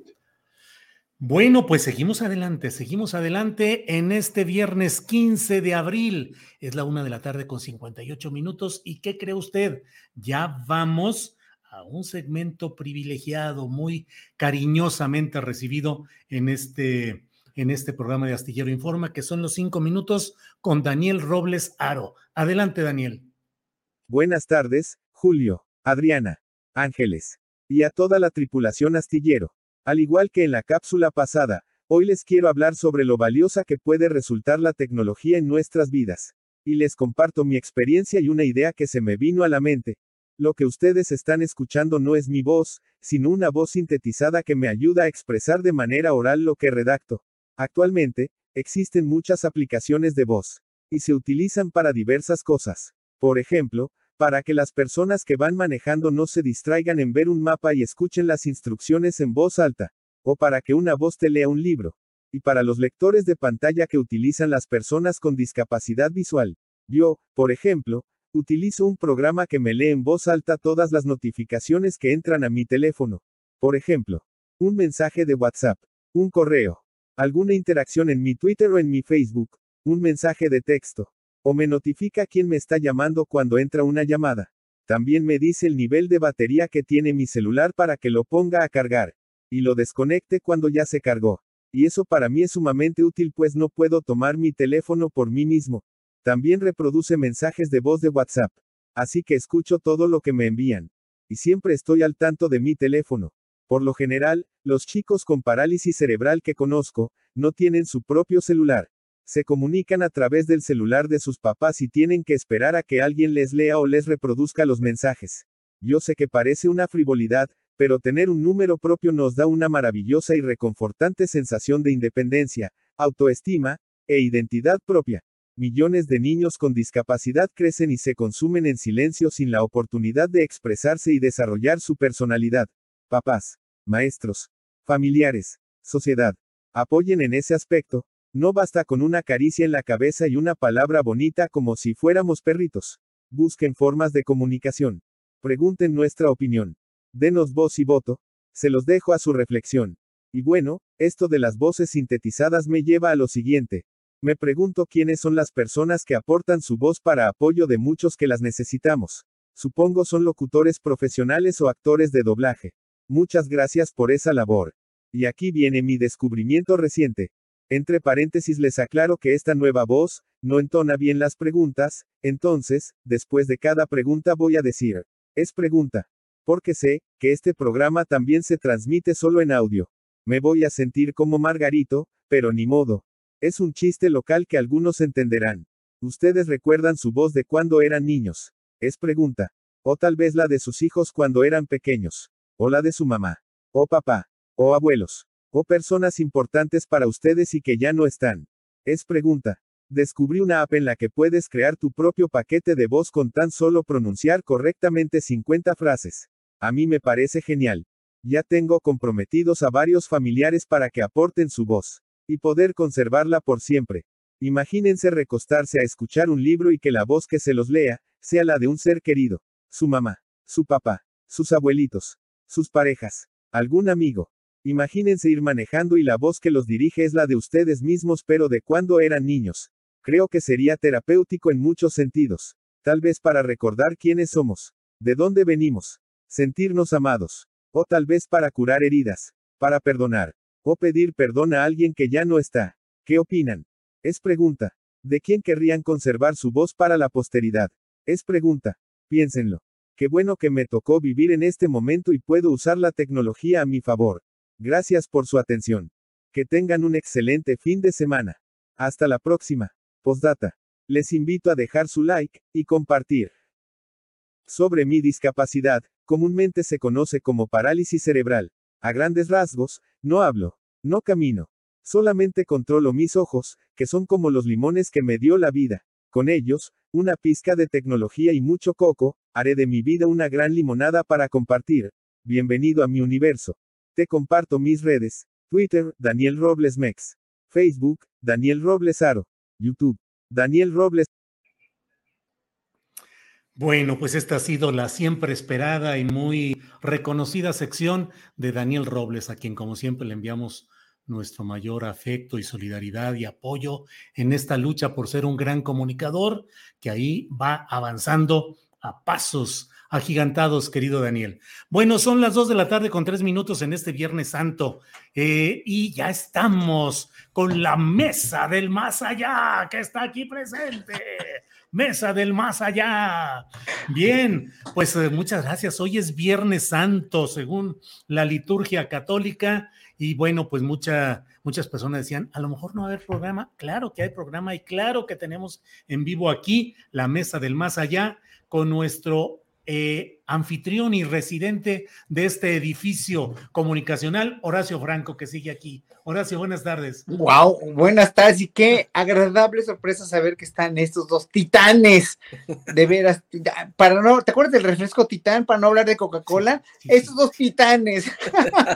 De grosella, había titán y de no sé cuántas cosas. Renata, qué, gusto, qué gusto. El gusto es mío, no, al contrario, estoy muy contento. Renata, buenas tardes, Renata Turrent. Querido Julio, Horacio, eh, Rapé y a todo el auditorio, qué gusto estar por acá. Muchas gracias por la invitación. El monero Rapé, Rafael Pineda. Rapé, ¿cómo estás? Muy bien, muy, muy contento de estar aquí con semejante mesa de análisis, con siempre que los veo, eh, aprendo mucho de ustedes, entonces, pues, ¿qué les digo? Yo estoy aquí nada más de mirón. No, hombre, al contrario, nosotros somos los que luego estamos de mirones de tus caricaturas y de tus participaciones. Renata, ¿cómo estás rumbo al fin de semana? ¿Qué fin de semana tan agitado? Normalmente, ¿tú qué piensas de los fines de semana? ¿Son para descansar? ¿Son para actuar? ¿Cómo te has pasado fines de Semana Santa? Bueno, pues creo que con este presidente los fines de semana para descansar no existen. La semana pasada nos anduvo, nos estuvo ahí votando y una, semana después, el domingo, yo ahorita me vine a Cuernavaca hoy, que de hecho la carretera está pesadísima, para quien vaya a salir tenga mucho cuidado. Eh, pero vine al cumpleaños de mi mamá, entonces nada más vine un ratito acá a Cuernavaca y eh, me regreso porque el domingo hay un plantón ahí en la Cámara de Diputados a la que voy a ir un ratito, me voy a llevar a mi bebé eh, para que tenga su foto defendiendo la, la, electricidad mexicana. Entonces, pues el domingo va a haber un plantón pacífico para que la gente que esté en la Ciudad de México y quiere ir a apoyar la reforma eléctrica puede ir. Eh, se ha tratado de tergiversar un poco de que no es para no dejar entrar a los diputados, pero eso es falso, porque si no entran los diputados, pues no hay quórum, votar, no tendría ningún sentido. Entonces es una, un espacio pacífico donde la gente nada más va a ir a, estar por allá y yo voy a ir un ratito, a estar. A mí me invitó Meme Yamel, eh, entonces eh, sé que va a haber un montón de gente. Y pues ese va a ser mi fin de semana. Y el pasado, pues pues les digo que con este presidente casi que parece que, no hay fines de semana para descansar, entonces el pasado pues fue ir a votar. Así es, Renata. Rapé, ¿cómo ves estos fines de semana o cómo ves la actividad intensa? Yo a veces suelo escribir que tenemos un, un presidente hiperactivo, porque la verdad es que es eh, fines de semana, entre semana, mañana, tarde, noche. ¿Cómo son los fines de semana de Rapé? Pues eh, más o menos igual como lo menciona Renata, eh, no paramos. Yo antes eh, solía descansar los sábados, ahora ni los sábados mm. tengo de descanso. Es, es, son días de mucho dibujar, de mucho trabajar, de mucho pensar, de, de mucho reflexionar, de mucho tuitear. O sea, estamos, son muchas trincheras las que estamos trabajando al mismo tiempo con, con tantas redes sociales, con, con tantos temas, no, no nos damos abasto. A mí me gustaría a veces dibujar dos o tres cartones al día, porque hay muchísimo. A veces sí me dan ganas de dibujar más rápido, este, pero pues no se puede, ¿no? Entonces a veces con un tuitazo ahí estás dando este, la guerra, porque vaya que sí eh, hay material para, para hacer pedazos, ¿eh? O sea, cada declaración, cada ocurrencia, cada ayer Francisco Martín Moreno y con sus y con sus jaladas, esos son son cada vez más material, se van acumulando los temas. Yo suelo apuntar en una libretita al lado de mis dibujos,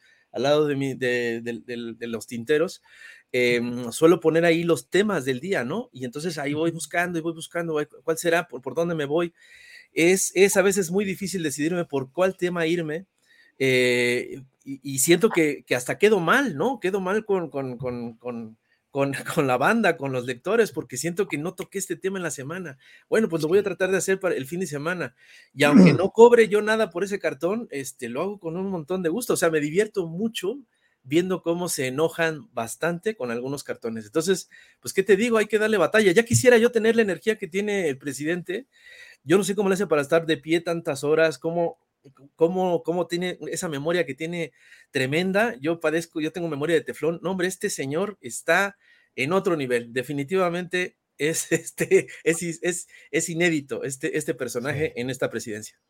Fíjate que a mí me sucede algo parecido. Hay luego quienes reprochan y dicen, este tema no lo abordaste ni en una columna, ni en el programa, ni en la videocharla, ni nada.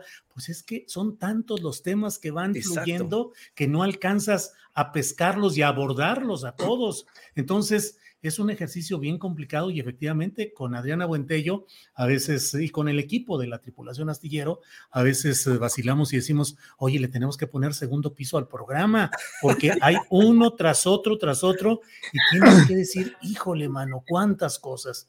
Horacio Franco, Horacio, acabo de entrevistar a León Enrique Ávila un activista en San Cristóbal de las Casas, porque se produjo ayer algo que me parece muy preocupante. Un grupo de choque impidió que se realizara una reunión de la secretaria del Medio Ambiente, Luisa María Albores, con personas a quienes iban a informar sobre una decisión del gobierno federal de proteger humedales. Como yo he estado muy atento a las cuestiones ambientales, eh, pues he ido percibiendo cómo a lo largo del país decisiones positivas del gobierno federal están siendo boicoteadas por intereses mediáticos, políticos, empresariales, judiciales, con la esperanza de que no se concreten esas acciones de los eh, del gobierno federal y esperar incluso a que llegue un eventual relevo que les regrese sus privilegios. Te pregunto, Horacio, en concreto, ¿cómo consolidar las cosas positivas que vaya haciendo el gobierno federal cuando hay organización social, pero enfrente se tiene los poderes mediáticos, judiciales, empresariales, yo digo que ya en una abierta rebelión en algunos casos como San Cristóbal. A mí me preocupa mucho eso, Horacio. ¿Qué opinas?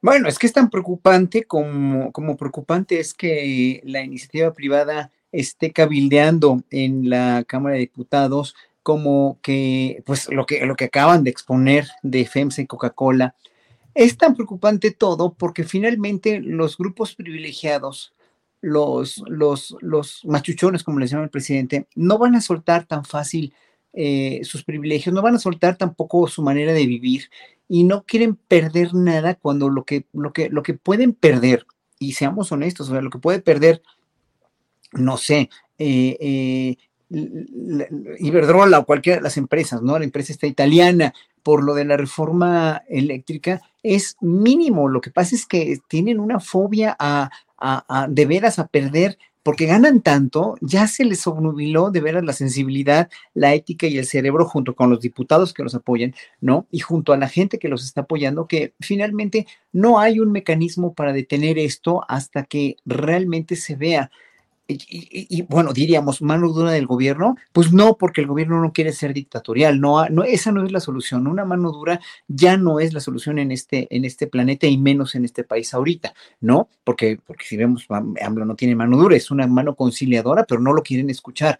Este, este, esta cuestión de la, de la, del boicot a este, a este acto de la secretaria Albores es finalmente un recurrir a, este, a, desesperados, a mordidas desesperadas, a, a, puñaladas desesperadas de que no, no pueden ya tener esos privilegios, no pueden seguir con sus monopolios. Y sí es preocupante, pero pues ahora sí que van a tener que recurrir simplemente a, hacer lo que se tiene que hacer y a decir la ley está así y punto, ¿no? Y, bueno, pues eh, eh, yo creo que en ese sentido eh, lo que más convendría es dialogar, es tratar de establecer un diálogo, entablar diálogos, pero pues sería a veces como lo vemos en la cuestión de la, mm, reforma eléctrica, son diálogos de sordos, pues porque ellos tienen su verdad, defienden su verdad a ultranza y, saben muy bien, lo, malo es que saben que están, el, el, gobierno está actuando en lo cierto, el gobierno tiene planes certeros, tiene, yo creo que tiene en verdad un montón de, cuestiones positivas que están tratando de cambiar y que no van a, este, a, no van a ceder. Entonces, ahí yo creo que la única, la el único remedio es que haya finalmente no mano dura, pero sí una firmeza del gobierno en decir esto se va a hacer, así se va a conservar, etcétera. Porque fíjate, con el tren Maya los acusan de que no conservan el medio ambiente y con esto están en contra, dices, bueno, no es posible, pues, ¿no? O sea, están eh, las, las cuestiones de la ciudad civil, quienes están en contra del gobierno, están rayando ya en debrayes muy, verdaderamente muy enfermizos. Gracias, Horacio. Renata, eh, en procesos históricos en Latinoamérica, digamos que nos queda más cercana su historia, pues siempre se ha visto cómo el ascenso de los movimientos populares llegados al gobierno enfrentan estos eh, poderes que reaccionan en contra de ese ascenso popular y con frecuencia terminan recuperando el poder e incluso diría yo, cercenando el crecimiento democrático, el florecimiento popular que se dio, que lo ven crecer y de repente dicen, todo esto que fue un pensamiento distinto, una acción distinta, hay que eliminarlo. Eh, ¿Crees que estamos en riesgos parecidos a esto que describo, Renata? Uf, qué buena pregunta. Yo, yo creo que no, nunca tenemos que, dejar de ver hacia abajo la historia de Latinoamérica. Eh, da escalofríos de pensar en cómo, y, ahorita mismo lo estamos viendo en Perú, ¿no? No es que pasó una vez y, ya, sino es, es una constante y, creo que en México, eh, sobre todo la izquierda, siempre eh, nos hace falta estudiar más a la derecha y a las derechas latinoamericanas que se parecen muchísimo a la, a la de acá de México. Yo creo que eh, en este sexenio ha habido algunas cosas que nos pueden, mm, no me atrevo a decir la palabra blindar, porque repito, creo que nunca se tiene que, eh, siempre tenemos que estar alertas a, esos, a, esas regresiones, eh, me atrevería a decir autoritarias, em, pero creo que hay algunos candados que pone el presidente. Ah, pongo el más sencillo y creo que el más obvio que acabamos de pasar, la revocación de mandato. Em, creo que se criticó muchísimo desde la derecha la revocación de mandato porque que fue organizada por el partido en, el poder, que no fue algo orgánico de la ciudadanía. Pero creo que el hecho de que hayamos como ciudadanía logrado eh, tener este, este proceso eh, democrático eh, como, un, como un ejercicio colectivo de democracia, de aprendizaje colectivo, nos puede ayudar a eh, que estas eh, derechas este, que dan luego escalofríos eh, no, no, no puedan llegar tan fácil. ¿no? Creo que para mí uno de los argumentos más importantes de por qué era importante realizar la revocación, a pesar de que el presidente López Obrador es, pues claramente no, no se iba a revocar su mandato, los números lo favorecen, es justamente que el día que sí necesitemos hacer uso de esto, y no solamente a nivel federal, porque hay que recordar que a nivel local, en, por lo menos en algunas constituciones hoy en día, se puede eh, activar la revocación de mandato, em, nos sirve como ciudadanía para decir, bueno, este, es, este instrumento lo tenemos listo en, cualquier momento. Y yo me venía, eh, hoy, no sé, estuve pensando, es un proceso que nos hace pensar mucho, pero eh, cuando venía en la carretera pensaba, qué curiosa es la derecha que se la pasó diciendo, eh, y si se fijan, es, este nado sincronizado que decía, a mí sí me gusta el, eh, la revocación de mandato como, como instrumento, pero no me gusta cómo se realizó en esta ocasión porque hubo eh, los ciudadanos que estaban a favor, bueno, mis ciudadanos nos decían, ¿no? Decía, porque no estuvo hecha por los ciudadanos, sino por el poder. Y yo me pregunto, ¿qué tipo de, revocación entonces sí les gustaría a la derecha? ¿no? Porque si una revocación como esta, con un presidente al que odian, no quisieron participar y le hicieron el vacío, entonces yo me pregunto si, y toco madera, pero si regresara un Calderón, pues por supuesto que tampoco eh, participarían porque participando eh, llegarían que llegáramos a ese 40%. ¿Qué quiero decir con todo esto? Que eh, ese grupo de oposición que se echa maroma y teatro para decir que esta revocación no le gusta, pero que sí son democráticos, en realidad es que lo que se la han pasado o, lo que nos dicen implícitamente es, no me gusta este presidente, no me gusta eh, el poder popular, eh, no me gustan las mayorías de Morena, eh, hay acumulación de poder, es decir, ningún, ninguna acumulación de poder democrático les gusta. Eh, otras acumulaciones de poder, como por ejemplo en los organismos autónomos, em, es, eh, en el poder económico, esa, esa acumulación de poder sí les gusta, pero la acumulación de poder democrática no les gusta. Y, y, la respuesta que ellos dan, no lo van a decir explícitamente, pero la que implícitamente nos han dado, es que a ellos la forma en la que les gusta tirar este tipo de gobiernos es por medio de lo, eh, que saben hacer bien en medios de comunicación, ¿no? Lo que se llama gol o, este conjunto de estrategias que eh, algunos académicos eh, le llaman golpe blando, ¿no? Em, afortunadamente en México no hemos llegado a, a, a, casos como en América Latina de un golpe de Estado, pero bueno, yo sí creo que em, hay que estudiar bien a las derechas de allá abajo para saber qué, qué, qué, tipo de camino tienen y, tener pues blindajes pacíficos y democráticos como creo fue la revocación de mandato. Gracias, Renata. Eh, Rapé, nos digo, supongo que te habrá tocado incluso esa serie de comentarios que luego se dan en las redes sociales, donde hay quienes desde una posición adversa a las políticas del presidente López Obrador dicen, pero llegará el momento en que la historia te va a juzgar, vas a ser considerado en el paredón de la historia, tú tienes una responsabilidad en todo lo que está sucediendo y cuando llegue el momento vas a tener que responder, bla, bla, bla me pregunto yo, como si lo que estuviéramos viviendo no tuviera una serie de responsables históricos que son los que han llevado al país a lo que hoy se está viviendo y que pareciera que vivimos en una especie de paraíso político en la que en lo que todo estaba bien y de pronto se descompuso en tres años gracias a esos malvados cómplices que acabaríamos siendo pues algunos, entre ellos se me hace que entre ellos los cuatro aquí presentes. ¿Cómo es el punto, Rafael? Pues es exactamente, se les olvida, eh, se les olvida el Fobaproa, se les olvida la desaparición de Luz y Fuerza, se les olvida Tlatlaya, se les olvidan una cantidad de cosas tremendas que han pasado en este país y que los responsables este, siguen ahí tan campantes y, y sobre todo y lo peor es que muy cínicos, dando declaraciones, dándose baños de pureza. Es, es verdaderamente lamentable eh, el, el, que se, eh, eh, se hicen en, en, y, y, se lancen en una bandera al vacío con, con, con, ese cinismo, eh, me parece totalmente absurdo. Fíjate que precisamente yo quiero eh, retomar lo que dice Renata, es, es, es, es en verdad muy preocupante cómo, se maneja, cómo se mueve el péndulo de la, de la historia ¿no? en, en América Latina.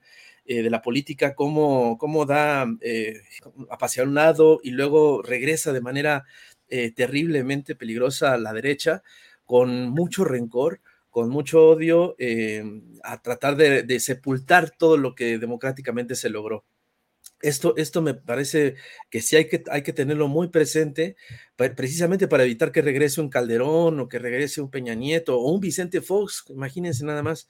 Eh, creo que sí, sí, sí es algo que hay que, hay que trabajar, sí hay que cimentar muy bien las bases de, de, de nuestra democracia, hay que, hay que, este ejercicio que sucedió el domingo pasado me parece fundamental, me parece ilógico que lo, que lo ataquen como lo han atacado los de la oposición, porque creo que sí es una de, los, de, los, de las mejores herramientas que se han logrado eh, después de muchísimos años.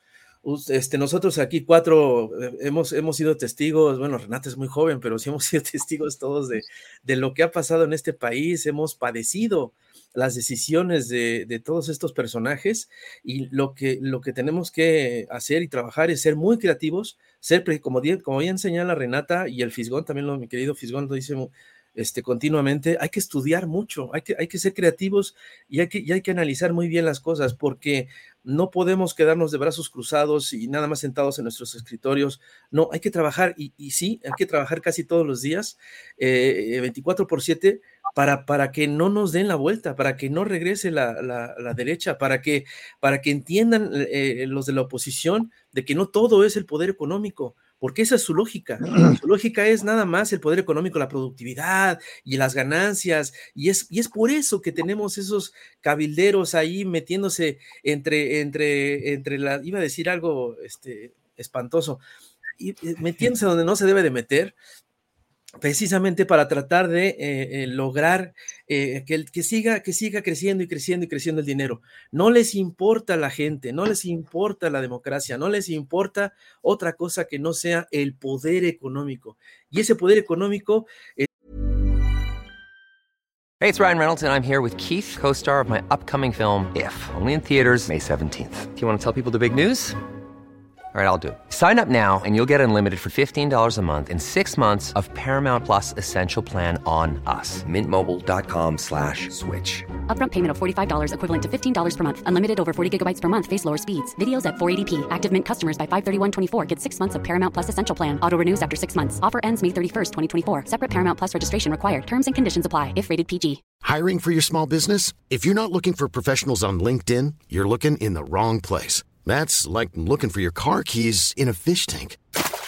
LinkedIn helps you hire professionals you can't find anywhere else, even those who aren't actively searching for a new job but might be open to the perfect role. In a given month, over 70% of LinkedIn users don't even visit other leading job sites. So start looking in the right place. With LinkedIn, you can hire professionals like a professional. Post your free job on linkedin.com slash people today. Muy no solo en Italia y en España, que, este, que, que están muy interesados en, en, nuestros cables eléctricos, no, están, este, eh, Estados Unidos está trabajando desde hace muchas décadas, en verdad, y, y, y, lo ha hecho en América Latina de manera este, pavorosa, está trabajando todo el tiempo para ver cómo, cómo eh, eh, colonizarnos eh, económicamente. Ya no va, no, no creo que nos quieran invadir, este, bueno, igual y sí, pero creo que su colonización está, está totalmente eh, encañonada con el sector económico y lo tienen, y lo tienen bastante, bastante bien fuerte, ¿eh? Ah, eh y nadie me podrá este, decir lo contrario. Básicamente es lo que, lo que opino. Gracias, Rapé. Horacio, eh, el episodio del asesor externo italiano del PRD parece ser el, la figura emblemática que muestra la condensación de esos poderes empresariales externos deseosos de influir en las decisiones que corresponderían a los mexicanos.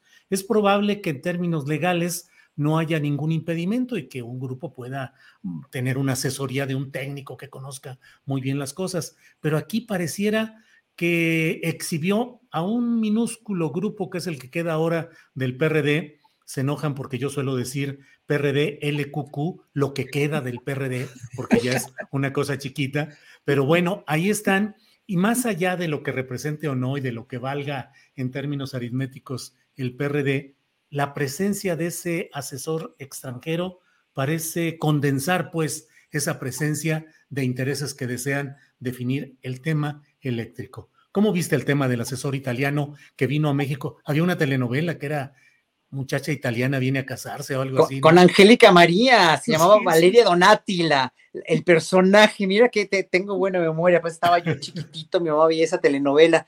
Con, sí, me, me, acuerdo que era una, una, una sobrecargo de una aerolínea, ¿no? Muchacha ah, italiana. Sí, Angélica María. ¿Qué, ¿Qué recuerdos? ¿Qué cosas le sacas a uno tú, Julio, de veras, eh? Bueno, es que tenemos un amplio arcón de recuerdos ya, excepto Renata, que efectivamente es más joven, pero todos los demás tenemos mucho. ¿Cómo ves, pues, al asesor italiano que vino aquí a asesorar, a ayudar al PRD? Mira, decir un poco a lo que decía, lo que decía Rapé, todo, esto es una cuestión cíclica histórica, históricamente hablando. O sea, acordémonos que mientras vivíamos una dictadura, eh, pues entre derecha e izquierda, que era el PRI desde los 50, luego pasando por los 60 eh, eh, y luego ya declarándose francamente neoliberales, ¿no?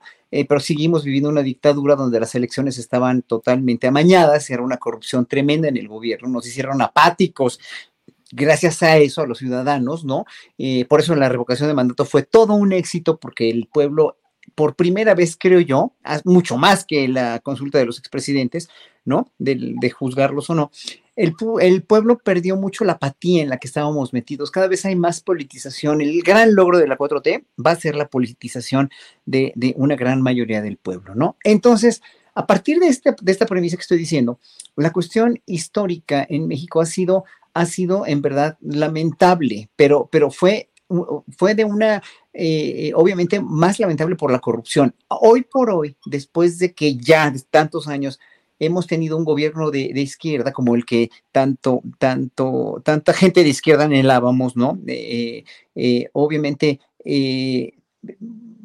desde hace tantos años queremos un gobierno así, que estamos viendo realmente lo difícil que es deshacernos de todas estas cuestiones atávicas que estaban ya en nosotros de esta apatía y de esta falta de participación, etcétera, etcétera. Entonces, bueno, aquí voy con esto. Eh, la, cuestión con, con compararnos con Europa, ¿no? Donde Europa, donde Europa tuvo durante muchos años, mientras teníamos nosotros la dictadura perfecta eh, tuvieron sistemas democráticos bastante funcionales. A partir del 2001 y a partir de esta estigmatización de lo extranjero, es malo, de los musulmanes son peligrosos, son malos, y el neoliberalismo recalcitrante, que no llevó al mundo a nada bueno, ni lo está llevando ni lo llevará, empezaron a irse a la derecha entonces, hoy por hoy Europa está cada vez más y más y más y más a la derecha, peligrosamente a la derecha, con estos, estos, estos controles neoliberales terribles, los resultados del el apoyo a la guerra entre ya saben quién y ya saben quién, o sea, no quiero meterme en eso porque te pueden desmonetizar. Y entonces, Sí, sí, sí, mejor no digo nada. Pero bueno, ya sabemos cómo se las gastan los gobiernos europeos. Entonces, hoy por hoy, los europeos están enquistados en esa derecha neoliberal que tampoco les está funcionando, porque ya vimos las medidas que quieren tomar tanto Macron como el presidente de España, como Pedro Sánchez, de, de, ya volver al Estado el control de, las, de los suministros eléctricos y de los suministros fundamentales. Está viendo que no está funcionando el neoliberalismo para nada. Pero entonces, en México, que tenemos un presidente que paz como cohete, porque trae un cohete en la cola el presidente, ¿no? Y perdón la expresión, pero es una expresión muy vieja, ¿no?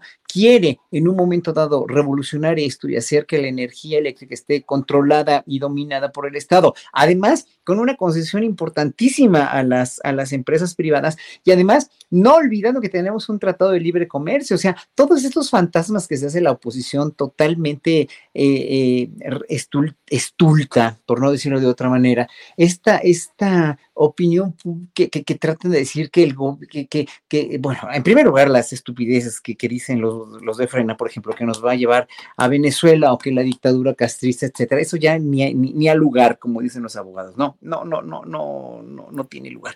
Pero sí que, que, que este, eh, va a el estatizar es volver hacia atrás. Pues, ¿Cuál volver hacia atrás? Y lo que quieren hacer los gobiernos europeos, que ya vieron que no funcionó el liberalismo, es precisamente estatizar para, para darle el control al gobierno y que no estén aprovechándose estas compañías privadas de la economía de toda la clase media para volverla más pobre. Bueno, eso por una parte.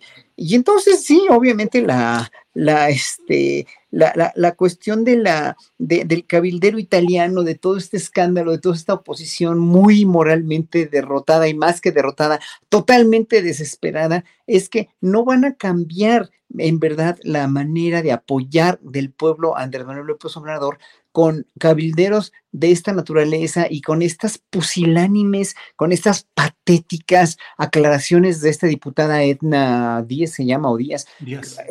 Díaz, diciendo, aparte que no te quiso dar una entrevista, mira, si yo tuviera tantita vergüenza, una, una, dos cosas sería, dar las entrevistas y decir, bueno, sí estuve mal, perdón, y, luego, luego salirme de la política, no tengo por qué estar ahí, porque además nadie votó por ella, porque es plurinominal, pero bueno, finalmente, eh, esto es patético, sí, pero esto lo único que está abonando, por fortuna, creo yo, es cada vez más y más y más descrédito y más descredibilidad a una oposición que no tiene nada que ofrecer y es que está dando saltos desesperados, saltos infructuosos, saltos total y absolutamente eh, eh, a diestra y siniestra y como ya no pueden, pues se, van a un hotel en un camión diciendo que se van a acampar ahí. Uno del PRD llevó hasta un petate. O sea, dices, bueno, ¿a quién quieren convencer? ¿Que creen que somos idiotas o qué? ¿No? Pero la cuestión ¿Te viste lo del petate? O sea, a mí se me hizo de veras así como patético, ¿no? Entonces, bueno, eh, mira, ¿qué puedo decir? O sea, eh, el, esto, el, el, pueblo sí, ya quedó convencido de que esto no va bien y de que, o sea, que, que, sí con la reforma eléctrica. Y espero que el pueblo también, al pueblo se sumen todos esos 25 millones de gente que no quiere ver la realidad, que sigue viendo los medios convencionales y que, bueno, por cierto, tengo que hacer un paréntesis rapidísimo, que felicito enormemente a Renata Turrent por haber, por, por, por ser vocera de una parte independiente de todos nosotros, de una parte de, gente con mentalidad crítica, que no somos analfabetas o que es, o sea, para, para Martín Moreno somos analfabetas, pues sí, qué bueno ser analfabeta, pero bueno, prefiero ser analfabeta a ser insensible, ¿verdad? Entonces, eh, de parte de todos los analfabetas que te respetamos y te amamos, Renata, gracias por estar en esos foros como el de Reforma, como el de Radio Fórmula, para poder darle un poquito de ilustración, un poquito de luz a toda esa gente que no entiende, que no entiende, que no sabe, que no sabe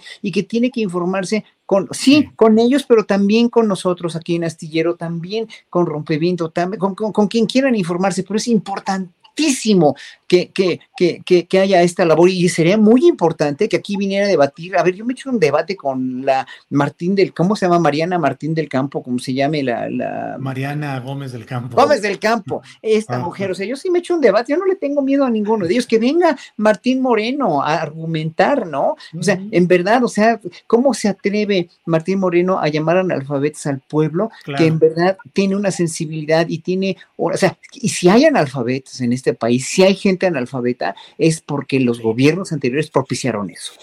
Bien, gracias Horacio. Renata, yo lo he vivido en diferentes mesas, en diferentes medios, donde a veces va uno frente a tres, cuatro que sabes que están abiertamente en contra de lo que tú vas a decir y bueno, llega uno a veces con una cachaza, dicen, así de tranquilo, decir, bueno, pues lo que hay que decir se tiene que decir y se acabó, se enoje quien se enoje. ¿Cómo te ha ido en esta experiencia de presentar posturas eh, de izquierda progresistas en ámbitos normalmente cerrados a estas expresiones?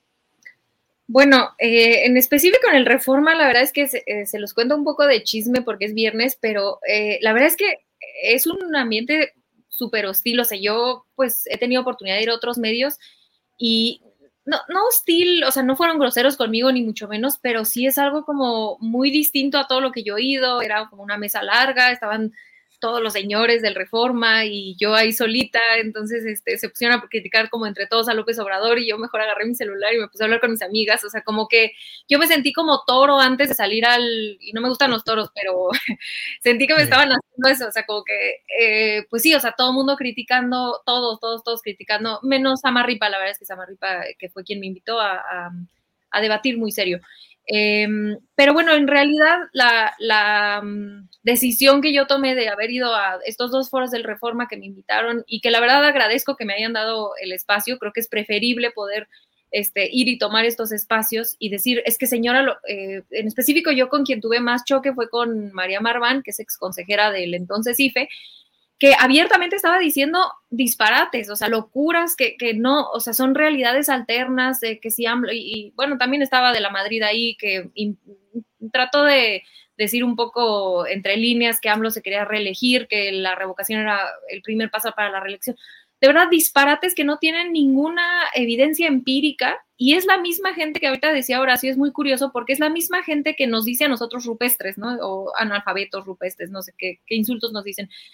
Em, pero en realidad cuando yo fui a debatir con ellos, decía yo, pero ¿qué evidencia empírica hay de lo que me estás diciendo, de que AMLO se quiere reelegir? O sea, una cosa, bueno, es que en Venezuela hay revocación de mandato, sí, y también en California hay revocación de mandato, eso no tiene nada, o sea, eso no, no significa, y en Estados Unidos y en otros países del mundo, eso no significa que haya evidencia para, que, para pensar que AMLO se va a, a reelegir. Entonces, eh, yo la verdad es que aprecio que me abran esos espacios y los tomo siempre que me invitan, porque como dice Horacio, creo que de repente eh, la, alguna persona que nos pueda estar escuchando ahí en el Reforma o en Radio Fórmula, pues pudiera llegar a, decir, bueno, eh, lo que está diciendo esta señora, ahí yo siempre trato de ir con datos y, enseñar mis fuentes para que justamente, y, sobre todo en esos espacios, eh, para ver si alguna alma caritativa que me esté escuchando pueda cambiar de opinión, ¿no? Creo que mm, eh, yo vengo de una familia del lado de mi papá súper conservadora y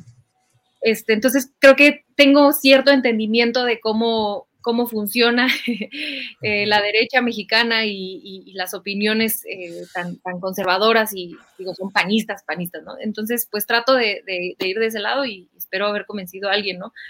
Este, que pero sí- Renata, ya que estamos en esos secretos de, o esas eh, pláticas de viernes que al cabo que nadie se entera, pues sí, parte incluso del encono que yo veo de algunos segmentos de derecha contra ti, es justamente por esas eh, relaciones familiares que en algunos casos se sienten eh, mal correspondidas porque tú tienes un pensamiento distinto. Sí, soy la ovejísima negra, porque aparte eh, ya les voy a contar el otro chisme. Eh, Isabel Turren, que es la esposa de Krause, es prima de mi abuelo. Yo nunca lo he conocido, eh, pero pues es el mismo apellido, no es un apellido tan común, entonces eh, sí somos familiares, ¿no? Lo que pasa es que no nos conocemos ni nada y pues somos polos opuestos, pero así como Isabel Turren, o sea, la familia de mi papá es, es afín al pensamiento de los Krause, los... a- entonces a mí pues no, ni me discuten, ni me hablan, ni mucho menos, pero, pero por lo menos tengo como un poco de entendimiento. Yo crecí en esas, en esos espacios escuchando eso, ¿no? To- toda mi vida. Entonces, tú también, ¡ay! Ya tenemos otro secreto por acá, ya ven. A ver, Rapé, por no. favor, en este no. viernes de secretos, suelta No, el pues, secreto, Rapé. Pues bajo pena de que esto, estas palabras las escuche mi familia, porque sí, del lado de mi mamá, todos, todos, todos, toda, todas, sobre todo todas las tías son panistas. Eh, hay, hay una que, Que se nos cayó el teléfono. Ya querido Horacio, ¿estás protestó bien? Horacio, mira, está ahí, se cayó de la impresión. Se me cayó el teléfono de mi impresión. ya No soportó mi pobre teléfono. Porque yo tengo mucha familia política que sí son, son de derecha, pero ya, o sea, oír de ti eso, híjole, qué, qué, qué No, fuerte, no, ¿verdad? no. Yo, yo, yo Rafe. sí me, me autodesterré solito desde los 15 años. Por eso siempre busqué la manera de, de salirme de plano de casa, porque del lado de, de- de- de mi mamá, panistas, toda la familia, no había ni- alguien que se salvara. Y de parte de mi papá, todos priistas. Entonces era, era, era imposible aprender nada. Yo recuerdo este, cómo nos peleábamos por los canales de televisión y me acuerdo muy bien que incluso eh, había, si se acuerdan, no, Renata no, porque te juro que estabas muy chiquita, pero había muy poquitos espacios o foros de discusión en la televisión. había, estaba el programa de Ricardo Rocha eh, en la noche y me acuerdo muy bien que, que cuando sucedió la, matanza de Aguas Blancas, yo, yo necesitaba saber qué estaba pasando y, y hubo una discusión en casa de que no, no, no, no, no, ¿por- ¿para qué vamos a ver eso? Eso nada más nos pone de malas, este, vamos a poner mejor Friends. Les juro que esa fue, esa fue la noche que decidí irme, irme lejos, muy lejos, y, y fue que se logró materializar cuando ya me vine a vivir aquí a México y, y- y yo eh, formarme solito, porque no, no, no, no se puede a veces con la familia, con algunas amistades también, este, eh, nos distanciamos eh, amigos de la infancia porque se volvieron eh, priistas y trabajaron con, con los gobiernos de, de- de- del PRI en Veracruz y no, no, de plano fue, yo, yo, yo decidí mejor hacer mi propia familia y, y hacerme de propios amigos con los que he aprendido, los chamucos por eso se convirtieron en mi familia, eh, a- vaya, adopté a todos los moneros este, como mis hermanos o tíos o abuelitos este, y papás sustitutos. Y, y- y af- afortunadamente he conocido a, a gente muy valiosa con la cual he caminado a lo largo de estos 20 años como ustedes, o sea, eh, y la familia va creciendo, va creciendo y cada vez es mucho, mucho más eh, eh, confortable, eh, una recompensa de la vida, poder, poder crecer por lo menos de los 20 para acá con gente muy valiosa con la cual este, he, he podido trabajar. Ahora, Rapé, ya casi estamos como en diván de psiquiatra, pero aquí te pregunto, ¿cómo prende y cómo florece, cómo se define un pensamiento de izquierda en un entorno tan conservador? ¿De dónde, en qué momento el paciente Rapé nos dice en qué momento dijo yo soy distinto, soy progresista, soy de izquierda? Fíjate nada más, te- y, y- y ahí te va, es, un, es, un, es algo que algún día escribiré y, y lo dibujaré, pero hubo un momento histórico en mi vida en el que decidí irme contra los que pierden. Y ese fue el momento en el que, en el que pues, mi papá se separaron, mi papá era el que tenía el, el poder económico y mi mamá no. Entonces, eh, y me me acuerdo muy bien cuando me dijeron, ¿con quién te vas? Y yo, mi papá, yo te voy a comprar todos los juguetes del mundo y te voy a, a- a comprar lo que quieras y no sé qué. Entonces yo volteé a ver a mi mamá, mi mamá no me ofreció nada. Y agarré y dije, me voy con mi mamá. Y así o fue. sea, irte con los que pierden. Con los que pierden, con los, Con los que, simplemente ir, ir con los que con los que no tienen miedo de perder, con vaya, me hice me hice fan de las causas perdidas. desde muy chiquito, eh, con los amigos, con los cuates, con, ¿sabes? Eh, básicamente creo que, ay, la indignación, por supuesto, me indignaba y me, y me, preguntaba, bueno, ¿por qué este caramba es así esto de injusto? Esa es otra cosa que me, me sucedió desde muy chico. La, me, em, empecé a entender qué, qué se puede hacer con la indignación. Y eso fue recurrente, ¿no? Y, lo, más importante de todo fue la necesidad de aprender, porque todo, todo el tiempo eran dudas de todo. ¿Por qué está sucediendo esto? ¿Por qué estamos así? Y entonces era rascar, rascar, rascar, rascar. Em, y, afortunadamente me hice de, muy buenos amigos y amigas que me enseñaron a, eso, a discutir, a aprender, a, leer y, a reforzar mis argumentos, básicamente. Vaya, fíjate, Rapé, que me haces recordar una canción de un cantante español, sevillano, Tony Zenet, que tiene una canción que se llama Las causas perdidas y dice algo así como, bien vale arriesgar la vida por las causas perdidas. Horacio Franco, las causas perdidas son las que te han motivado a ti a hacer de una forma de vida, de un pensamiento progresista o solidario con causas sociales. No, fíjate que no, no, fue mi, mi viaje de estudio cuando me fui a los 17 años, que, todavía no cumplí ni la mayoría de edad, que me fui a Holanda a vivir. En ese entonces, hoy ya no, ¿eh? Hoy ya, olvídenlo, olvídenlo. Ayer hablaba con un amigo holandés que esto ya se perdió, las causas de Europa ya son causas perdidas. Pero este, cuando yo fui a vivir a Holanda, pues me tocó una democracia perfecta, una democracia con igualdad, con, sin corrupción, con, este, con gobiernos verdaderamente funcionales. Eh, hablo de funcionalidad del sistema político, del sistema de comunicaciones, etcétera, etcétera, una pluralidad enorme. Entonces, ya por eso, por eso fue así que, que mi, mi, incursión a, a, la izquierda, dijéramos, a una, a una utopía de mundo fue para mí una realidad desde los 17 años. Y cuando llego ya, este, eh, con, con, mi, con mi título, cuando llego a México, cuando vuelvo a México, pues es cuando veo que esto sí era una dictadura perfecta en 1980 cuando eh, estábamos en, pleno auge de Miguel de la Madrid, en pleno auge de lo más corrupto del sistema político mexicano, que fue para peor y para peor y para peor, y yo no veía para cuándo, pues, ¿no? Entonces, por, eso me hice izquierda, más bien, no es, no, es, no, es una, no es una izquierda nada más que me la hayan vendido, sino que yo la compré desde que estaba adolescente,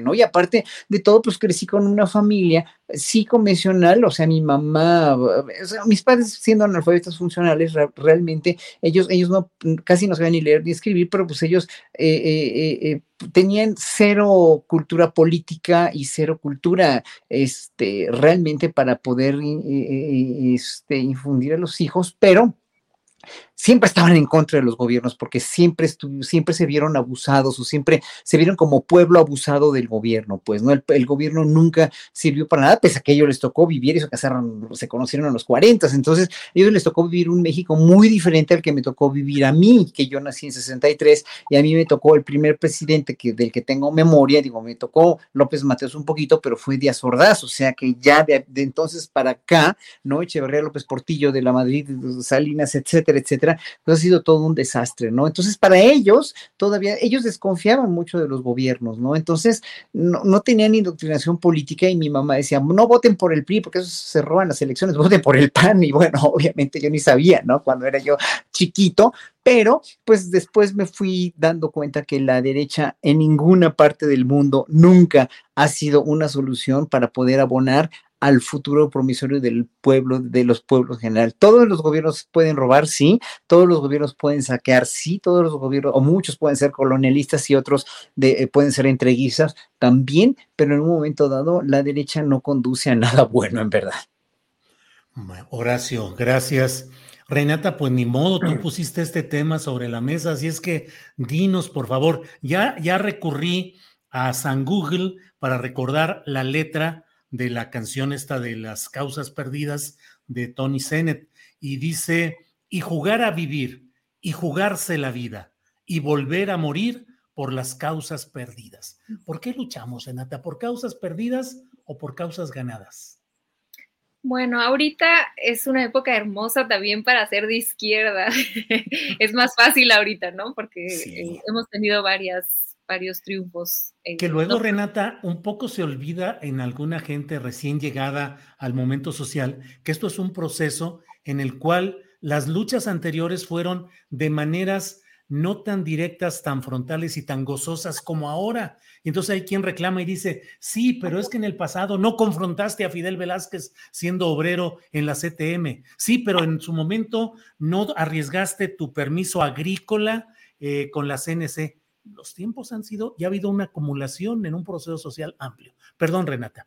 Sí, sí, total, total, no, totalmente, totalmente. y eh, ha sido, el presidente siempre lo dice y, es, lindo cómo lo cuenta, ¿no? Eh, entra, yo, si yo me hubiera rendido, dice siempre, a la primera que pierdo, imagínense, ¿no? O sea, pues claro, ha sido un acumulado de pérdidas eh, y sobre todo en un país como, como México con tanta desigualdad, donde la, derecha puede dominar prácticamente todos los medios de comunicación hasta ahora, que, que hay medios alternativos y espacios como este. Em, pero previo a eso, en realidad es, es, que a dónde, la gente a dónde podía voltear. Si tú quisieras eh, eh, luchar en contra de el poder político, el poder mediático eh, y el poder em, político, pues, pues era, era prácticamente aventarte a las causas perdidas. Ha sido, como bien dices, una acumulación de, de, pérdidas, pérdidas, pérdidas, hasta que se logró llegar a un momento como este donde no es que todo se esté ganando, pues ahí tenemos el domingo, ¿no? Es una batalla cuesta arriba y ni siquiera, no va a ser fácil que pase la reforma, la reforma eléctrica. Eh, probablemente, eh, si no es la reforma eléctrica, habrá, habrá otros este, espacios donde, donde se pierda eh, poder, pero pues bueno, es de, por lo menos de mis 35 años de vida, pues sí es, es un, el, mejor o el único, pues sí, el único momento de triunfo de la de la izquierda. Y mm, eh, yo siempre pienso en acá para ya meternos a, lo personal, ya que esta mesa ya se volvió de, estar confesando, eh, pues a mí me tocó competir en la candidatura en la Benito Juárez, eh, en el distrito más panista, creo que solo un, un, municipio en Nuevo León es más panista que el que a mí me tocó competir, y nos arrasaron, ¿no? O sea, nos arrasaron, no teníamos nada, bueno, hagan de cuenta el 7-0 que nos metió, el 7-1 que nos metió Chile en el Mundial. O sea, era, es, ahí una tierra totalmente adversa a, cualquier idea de izquierda.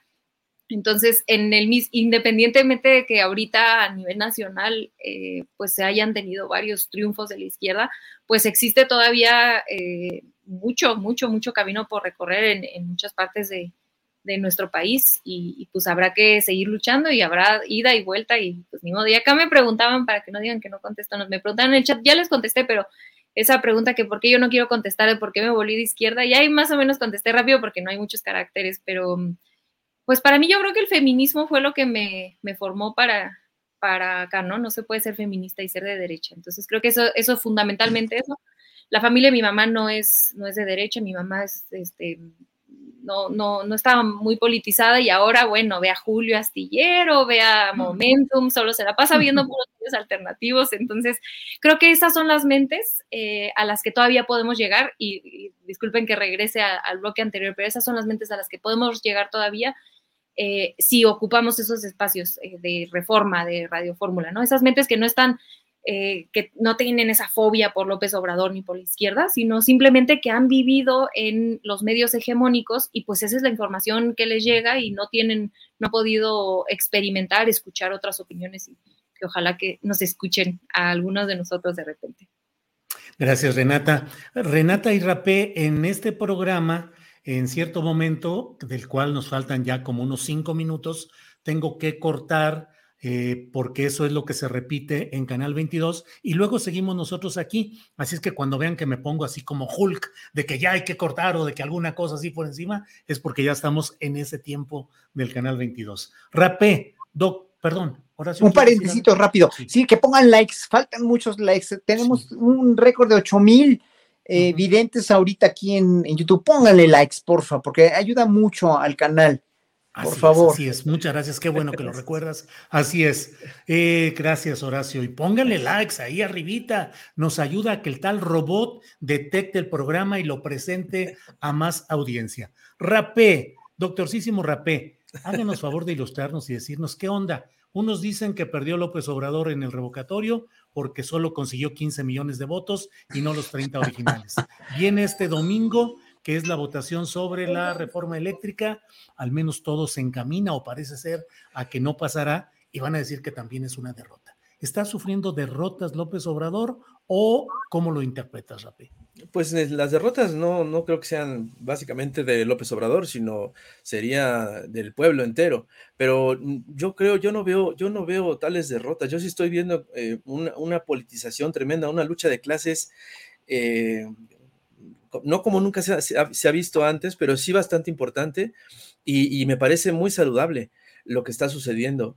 La, la, la, terquedad de la oposición para ir en contra de lo que se está proponiendo para, para una mejor vida pública, una mejor administración, para que los recursos naturales em, sean, sean eh, administrados por el, por el propio Estado, eh, me parece eh, muy importante. O sea, me parece, me parece, digo, muy importante, me parece lamentable, ¿no? Cómo se empeñan en, todo esto.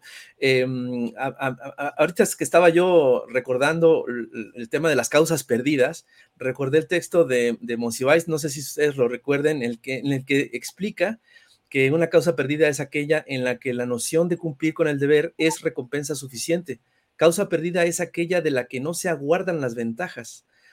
Y básicamente es, es, es, es, es, es el, seguir luchando eh, todos los días. Yo recuerdo con, con tristeza cómo Rius nos decía, no, no, yo no veo que este país avance, este, para nada, ¿no? Entonces, y, he visto, así como él, a, varios he, visto que como que se quieren rendir, pero nunca lo hicieron.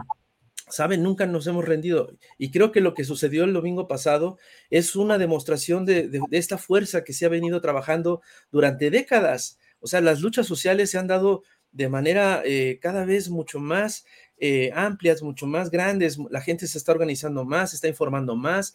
Tenemos estos espacios cada vez más. Eh, a mí me gustaría verlo en, las, en, otros canales con mucho más audiencia pero yo creo que estamos dando la batalla eh, muy bien, cada vez mejor, cada vez más fuerte, cada vez más organizada, cada vez más, eh, más eficaz. Y eso es lo que, lo que yo estoy viendo. Lo que sucedió el domingo pasado no fue una derrota. Eh, yo creo que fue, fue, fue una demostración de músculo bastante, bastante fuerte. yo lo multiplicaría por tres porque pues, se pusieron nada más un tercio de las, de las casillas. entonces nada más hagan cuentas si hubiéramos tenido una, difusión por parte del INE mucho más eh, eficiente, mucho, mucho más clara, porque no fue nada clara la, casi nula presencia en los medios para, para difundir la consulta de revocación de mandato, pues imagínate nada más el resultado que hubiéramos tenido. O sea, realmente sí, sí es muy, muy importante el logro que se, que se alcanzó y, bueno, la fuerza que está teniendo esta exigencia a los diputados para que este domingo voten a favor de la reforma eléctrica, ah, yo la veo también bastante fuerte y bastante organizada. O sea, el, hecho lamentable de que toda esta eh, oposición eh, se, esmere en, eh, en, decir y gritar y, la llamarada del petate, de, ir a personarse y, pernoctar ahí el fin de semana en la Cámara, me parece de lo más chistoso y, patético al mismo tiempo. Yo creo que lo que hizo, por ejemplo, el, diputado Carlos Aiza, este, me parece loable, me parece aplaudible. Eh, yo creo que mm, tenemos, tenemos cada vez mucho más fuertes batallas. Esto es lo que, lo que puedo concluir. Cada vez vamos mejor.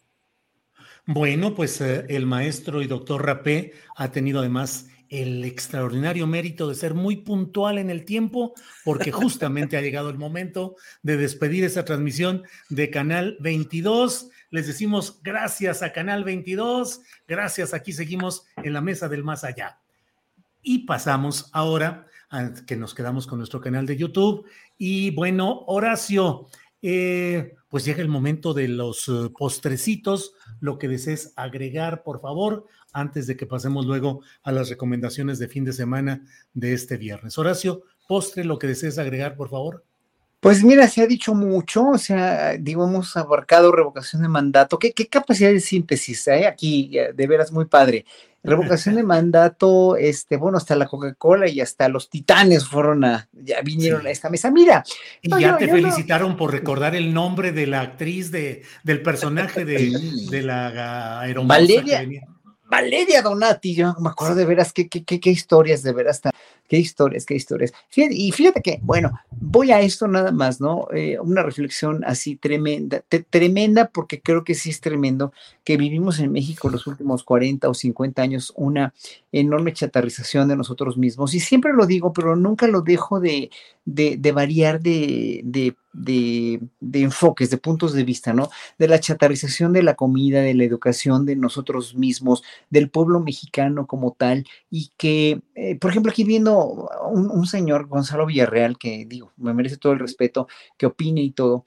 Por ejemplo, cuando estaba ahorita Rapé diciendo que, vamos mejor y, dice, y la inseguridad ya mejoró. O sea, a ver, señores, nos dejaron un país devastado, nos dejaron un país desolado, destruido, con, con una obra pública inconclusa a más no poder, que la seguimos padeciendo todavía, con, una, con, con unos vicios del servicio público verdaderamente terribles, con una corrupción equistada así hasta, lo, hasta la médula de todo el pueblo mexicano como una manera de vida, no como una cuestión cultural que dijo el imberbe presidente que teníamos, eh, que, era Peña Nieto, no es una cuestión cultural, es una cuestión a lo que nos acostumbraron y no es lo mismo una la culturización que, que eh, un hábito y costumbre, ¿no? Entonces, la corrupción la teníamos así porque habíamos aceptado que no había otra manera de conseguir cosas, y lo dice el presidente todos los días en la mañanera, que es una oportunidad histórica que tenemos todos los mexicanos de oír día con día las opiniones de un estadista que en verdad nos está representando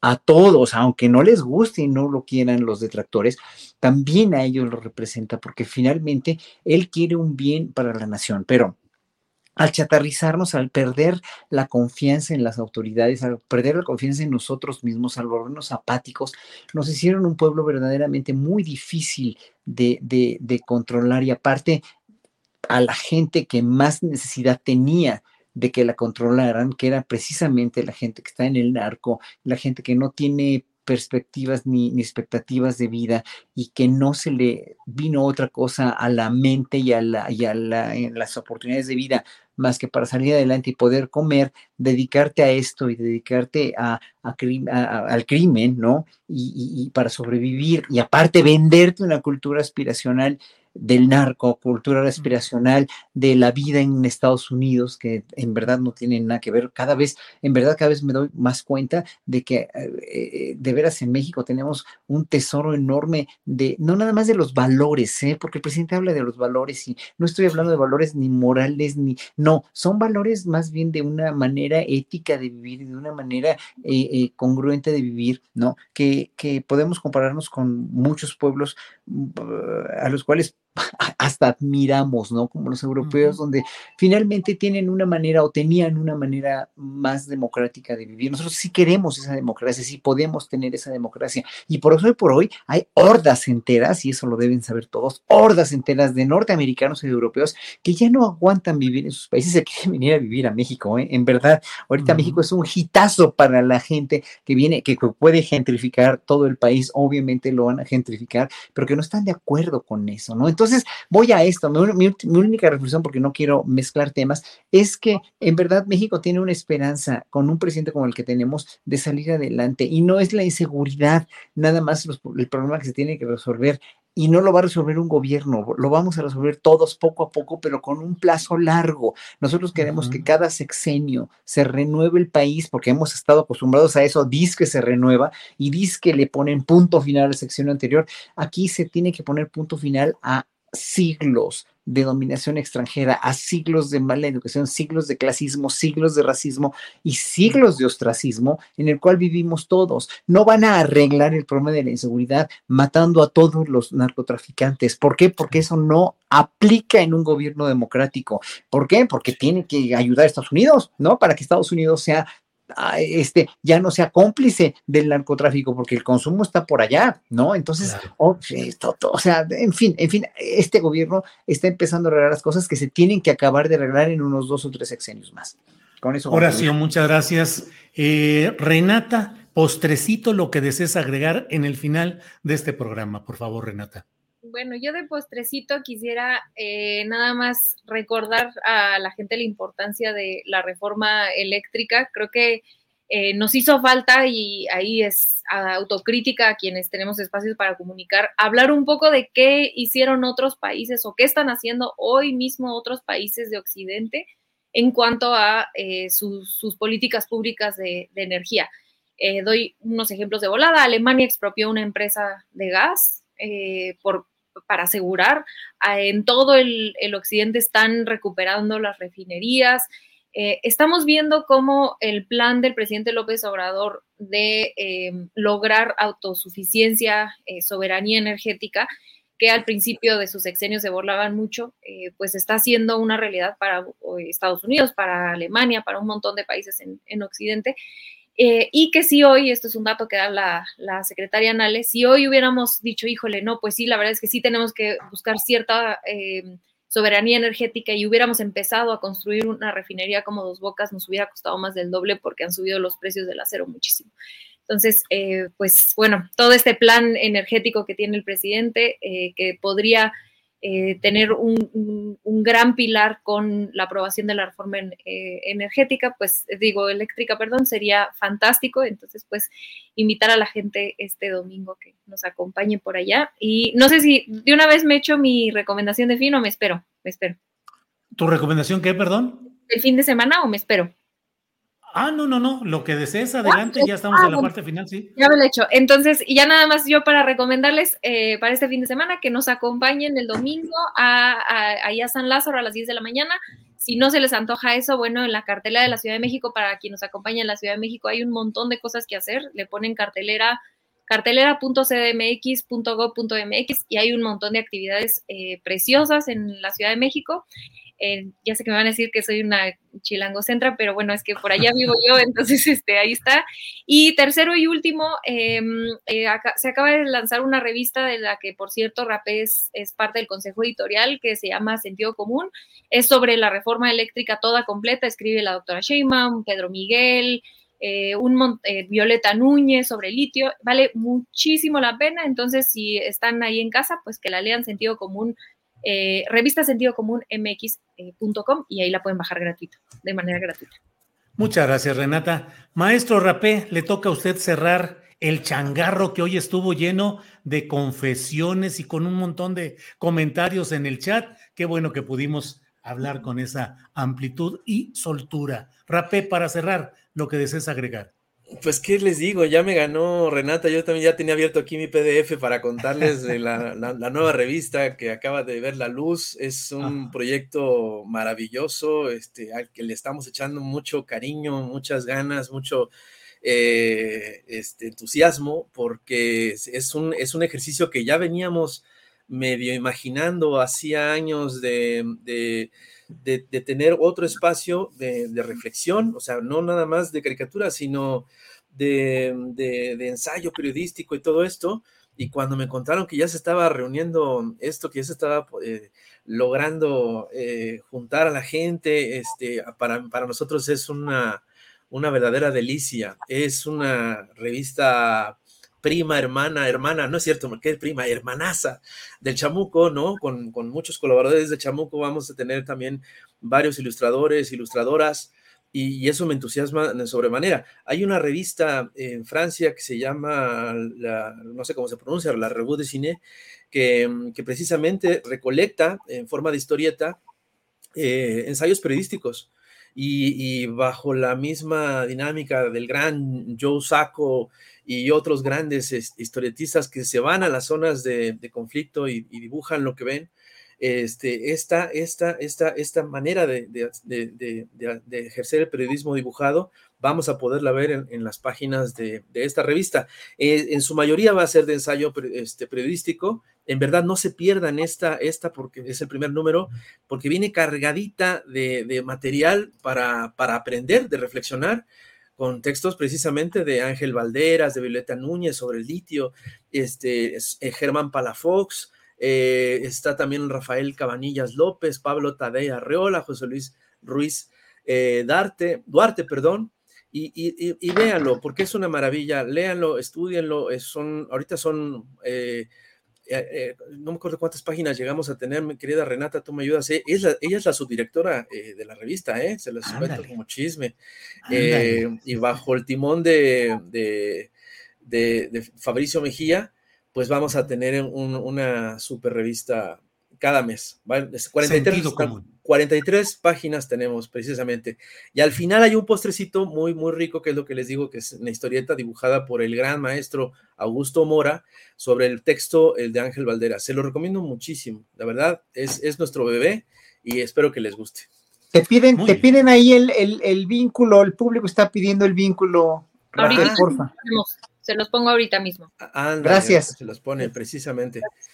Bueno, pues muchas gracias a los tres por este Viernes Santo de confesiones, reflexiones y gran camaradería que les agradezco. Renata, gracias y buenas tardes.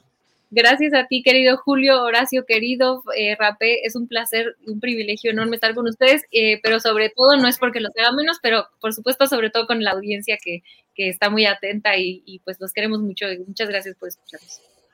Gracias, Renata Rapé. Gracias y buenas tardes. Mi querido Julio, siempre es un honor eh, poder eh, platicar contigo. Renata, querida, en verdad, cada vez que te conozco, te admiro más.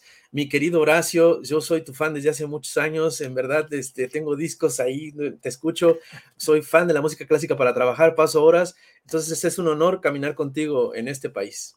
No, pues lo mismo digo, maestro, toda la admiración que tú me, de veras que me suscitas es impresionante la capacidad de asombro que siempre tengo para tus geniales ideas creativas y también para la maestría con la que esta joven preciosa maneja sus ideas y maneja su sensibilidad. Eres un ejemplo, Renata, de sensibilidad, de sensatez, de cordura y de, de veras, eh, eres una persona tan correcta que en verdad cualquiera que te eche mierda, en verdad no tiene la mínima razón de ser, porque eres verdaderamente un encanto. Gracias a los tres. Muchas gracias. No se vaya, que vienen las recomendaciones de fin de semana, pero Renata, Rapé, Horacio, gracias por hoy. Gracias. Adiós, Hasta luego. Nos vemos. Bueno, pues ha sido la mesa del más allá y no se vaya porque tenemos recomendaciones de fin de semana. Así es que estamos ya eh, con Adriana Buentello. Adriana, buenas tardes. ¿Cómo estás, Julio? Muy buenas tardes.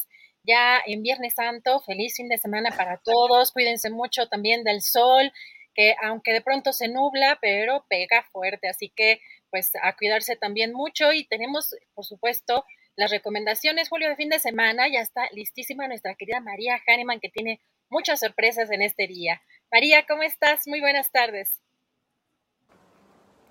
Adri Julio, Viernes Santo y muchas orquestas de actividad musical están descansando, pero no en todos lados. Si están en Morelia, pueden aprovechar estos días santos y la semana de Pascua para ver muchas actividades culturales y musicales, pues Morelia se llena de actividades culturales y del talento de los artistas locales que esta Semana Santa y de Pascua habitarán el espacio público a través de la programación que ha preparado la Secretaría de Cultura de Morelia para las y los habitantes y turistas que se den citas estas fechas en la ciudad de la Cantera Rosa, Teatro Música y el Carnaval del Dorito de Petate esta Semana Santa en Morelia, 12 al 17 de abril. Presentarán la ópera El Caminante de Nazaret en el Teatro Mariano Matamoros. El concierto Stabat Mater de Pergolesi en colaboración con el Conservatorio de las Rosas. También un concierto con el trío Romance, uno de jazz con Jazz Quartet con Saúl Martínez, además de muchas actividades en estos días. Busquen en sus redes sociales de Cultura, Facebook e Instagram como arroba Cultura Morelia y en Twitter como arroba Morelia Cultura. Y también en Zacatecas se está poniendo increíble su festival, Festival Cultural Zacatecas, que ya ha tenido grandes artistas, la pianista japonesa Hiromi, el tenor mexicano Javier Camarena, marionetas, expos, actividades y para platicarnos un poco más está el maestro Antonio Manso, quien es uno de los participantes y organizadores de este gran festival. Maestro, gracias por tu tiempo. Sé que estás ensayando mucho, pues participas en este gran festival que hace Zacatecas por todo México. Hola, ¿qué tal, este, María? Buenos días, tardes por allá. Este, sí, aquí muy contento de participar en el festival. Ya es el 30 trigésimo no sé qué, trigésimo segundo creo, o sea, ya son 32 festivales que cada año sucede en Zacatecas en Semana Santa. Okay. Cuéntanos qué más falta de ver en estos días de música, pues ya van a la mitad del festival. Sí, bueno, eh, es importante eh, como que mirar un poquito atrás todo lo que se ha hecho. Han, han habido eventos muy importantes.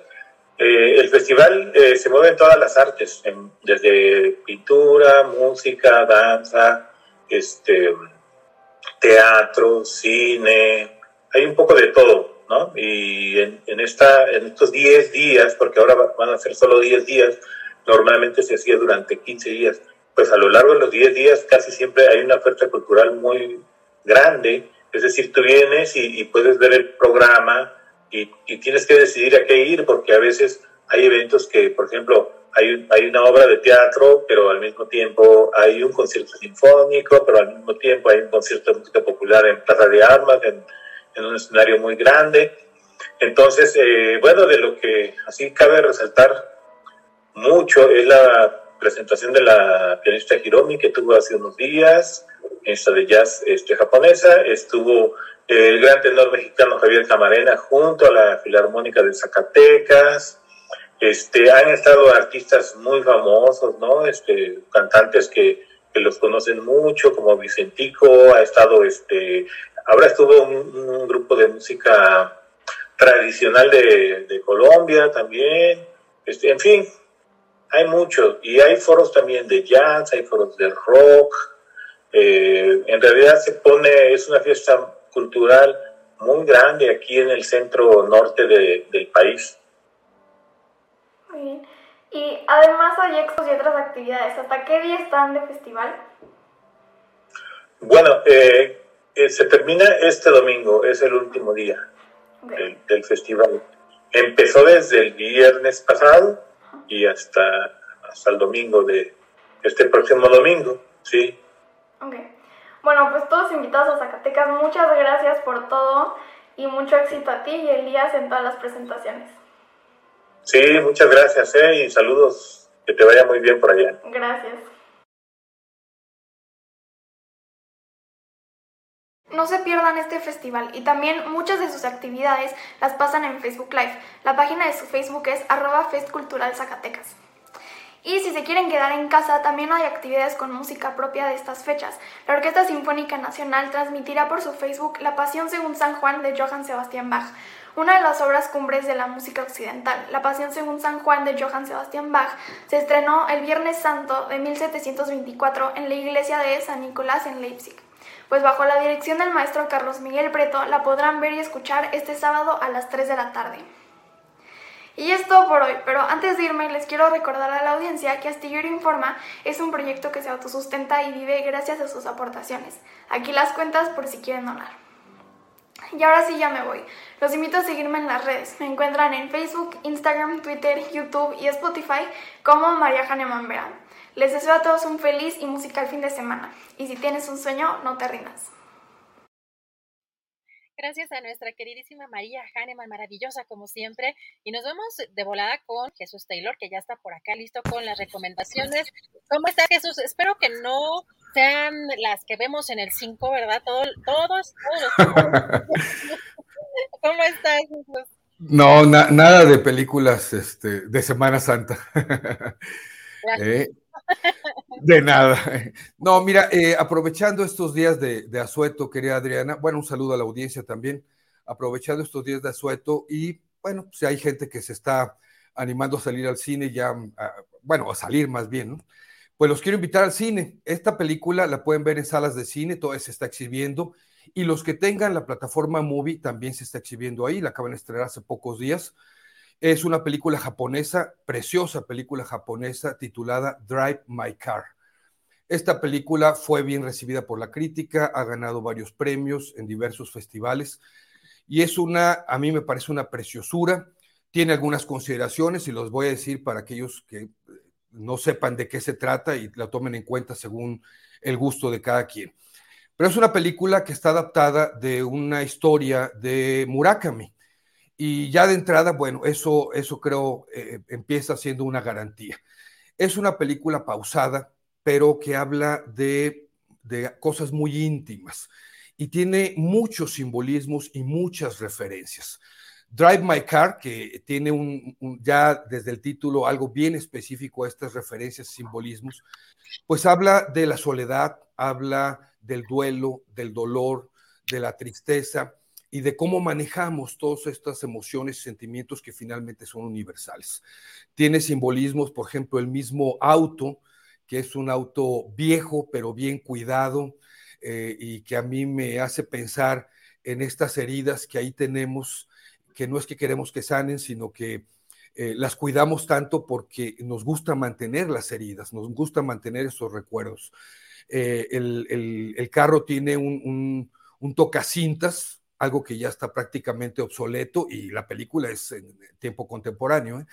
donde se usa este audiocinta aparte para ensayar, pero también con algo de de dolor, ¿sabes? Por, por la voz que se está escuchando ahí, eh, aprovechar los largos recorridos, a propósito, hacer largos recorridos para ensayar, pero también para aislarse un poquito.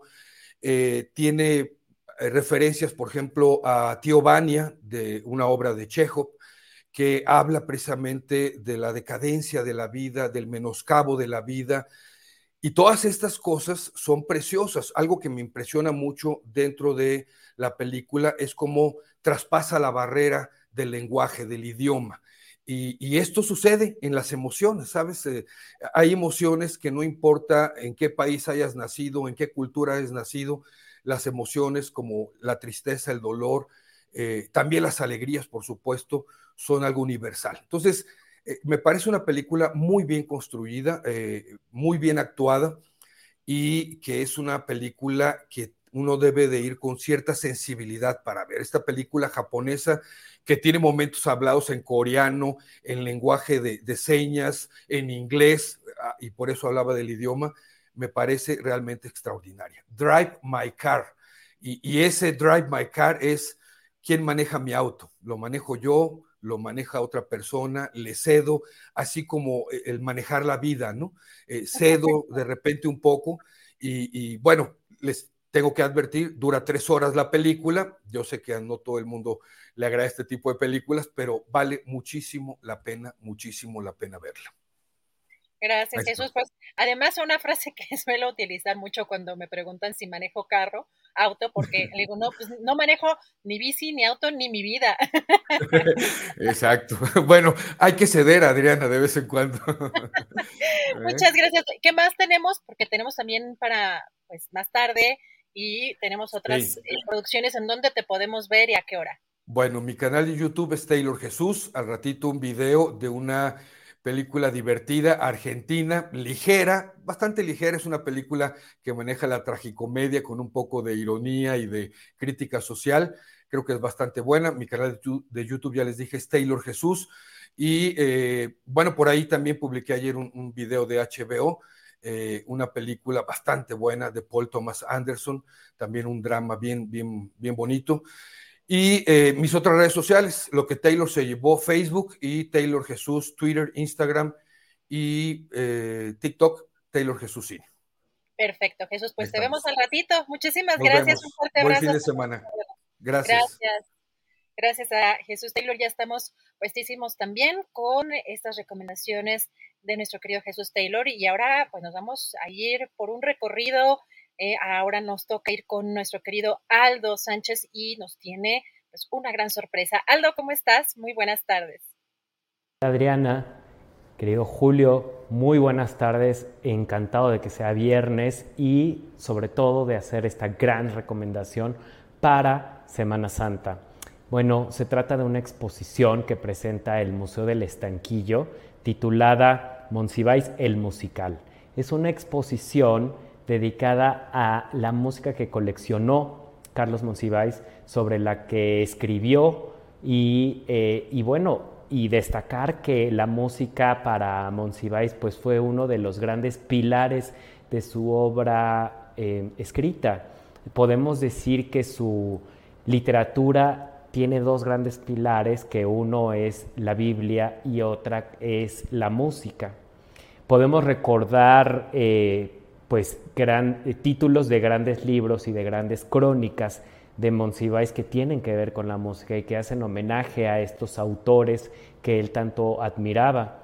Por, supuesto, Amor Perdido es uno de esos eh, títulos, eh, o la crónica que escribe sobre José Alfredo Jiménez, que titula No vengo a pedir lectores, o eh, el libro que dedica a Pedro Infante titulado Las leyes del querer, que por supuesto pues es un fragmento de esta canción que se llama Cuando el destino, que, escribe y que interpreta magistralmente José Alfredo Jiménez. Entonces, bueno, pues eh, Carlos Monsiváis colecciona más de 5.000 discos. Em, y estos discos están ahora en comodato en la Fonoteca Nacional.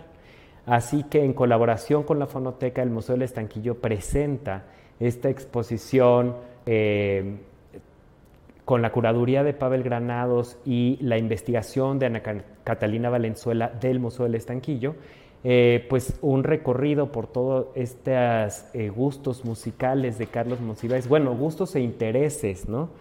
Em, entonces, bueno, pues la exposición empieza con esta fascinación digamos, con, el origen del gusto musical de Carlos Monsiváis, que es ni más ni menos que el gospel. Eh, él, como un protestante, digamos, su religión era el protestantismo, pues entonces la música gospel, los cantos protestantes eh, que él escuchaba en el templo, pues son, digamos, el origen de ese gusto musical, con exponentes como Mahalia Jackson, a quien él admira profundamente, y después, pues, estos géneros que, por supuesto devienen del, del, este, del gospel, que es el jazz y el blues. Entonces eh, está muy presente pues autores como Eartha Kitt, por supuesto, como Ella Fitzgerald, Lou Armstrong, pero también Chet Baker.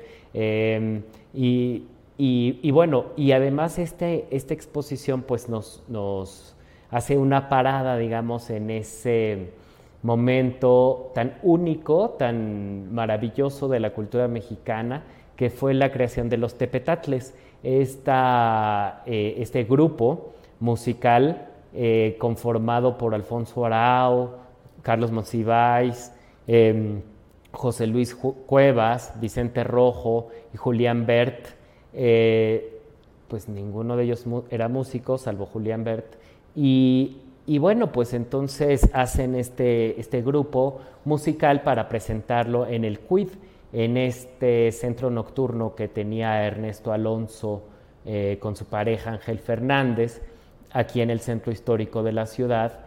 Y, bueno, pues es un show cabaret eh, y para, para, el cual pues Monsiváis escribe las letras de las canciones que incluyen como Teotihuacán Agogó, por ejemplo, o Zona Rosa Em, y, bueno, pues obviamente el, título del grupo pues es una alusión a una especie de Beatles mexicanos, ¿no?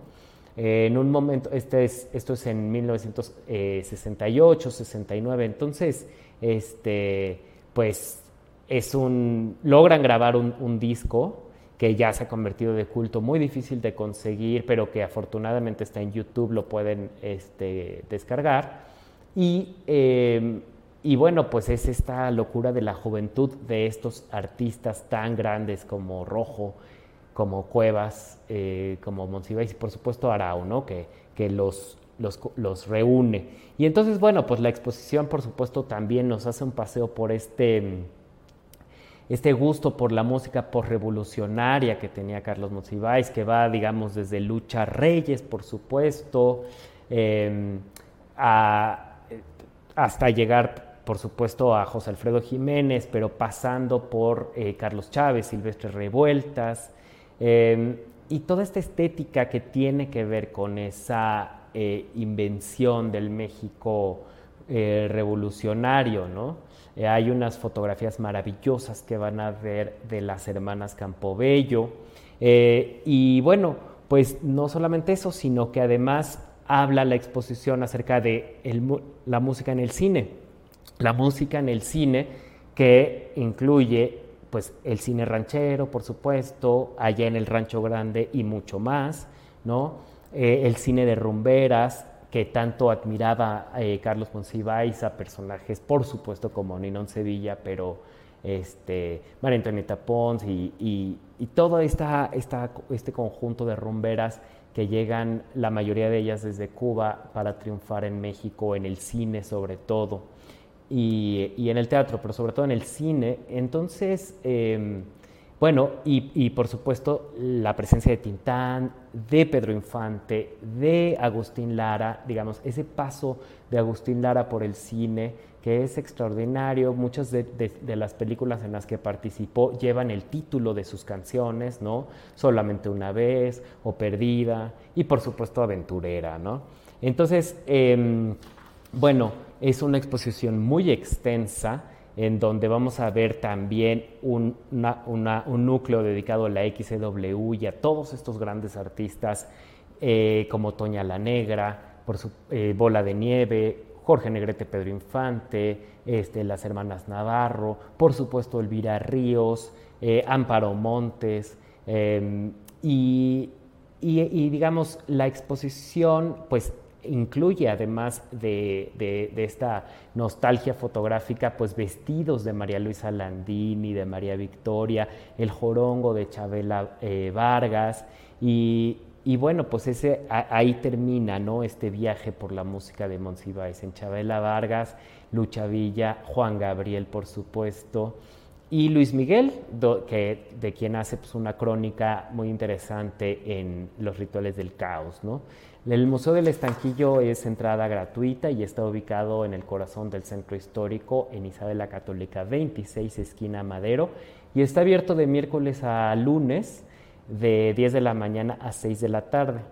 Este también eh, eh, anunciar que este eh, Noche de Museos, que es el miércoles 27 de abril, vamos a estar hablando de aventurera en una conferencia eh, que vamos a impartir Gabriela Pulido, Arturo Rico y yo, y vamos a hablar acerca del género, del vestuario, del melodrama y de esta figura tan fascinante que es Ninón Sevilla.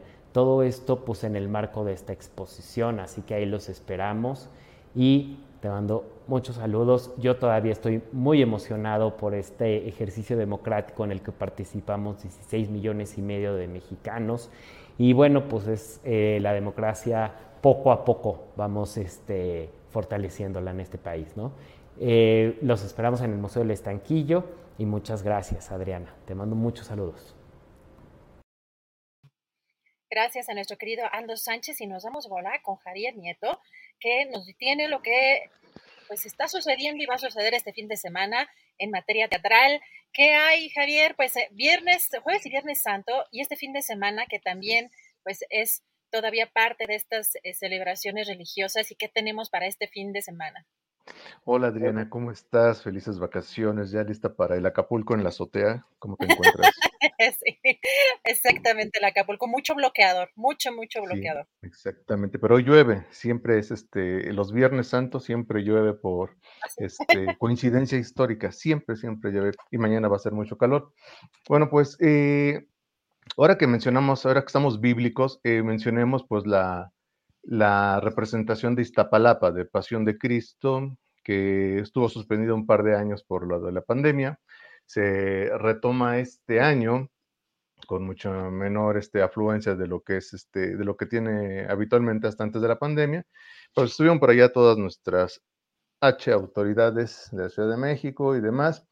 Este, una anécdota curiosa, eh, se suspendió por un momento la representación de la Pasión de Cristo, que como te repito es la representación teatral más grande del mundo con cientos y cientos de actores. La suspendieron durante unos minutos porque la alcaldía de Iztapalapa no dejaba salir este, a todos los caballos.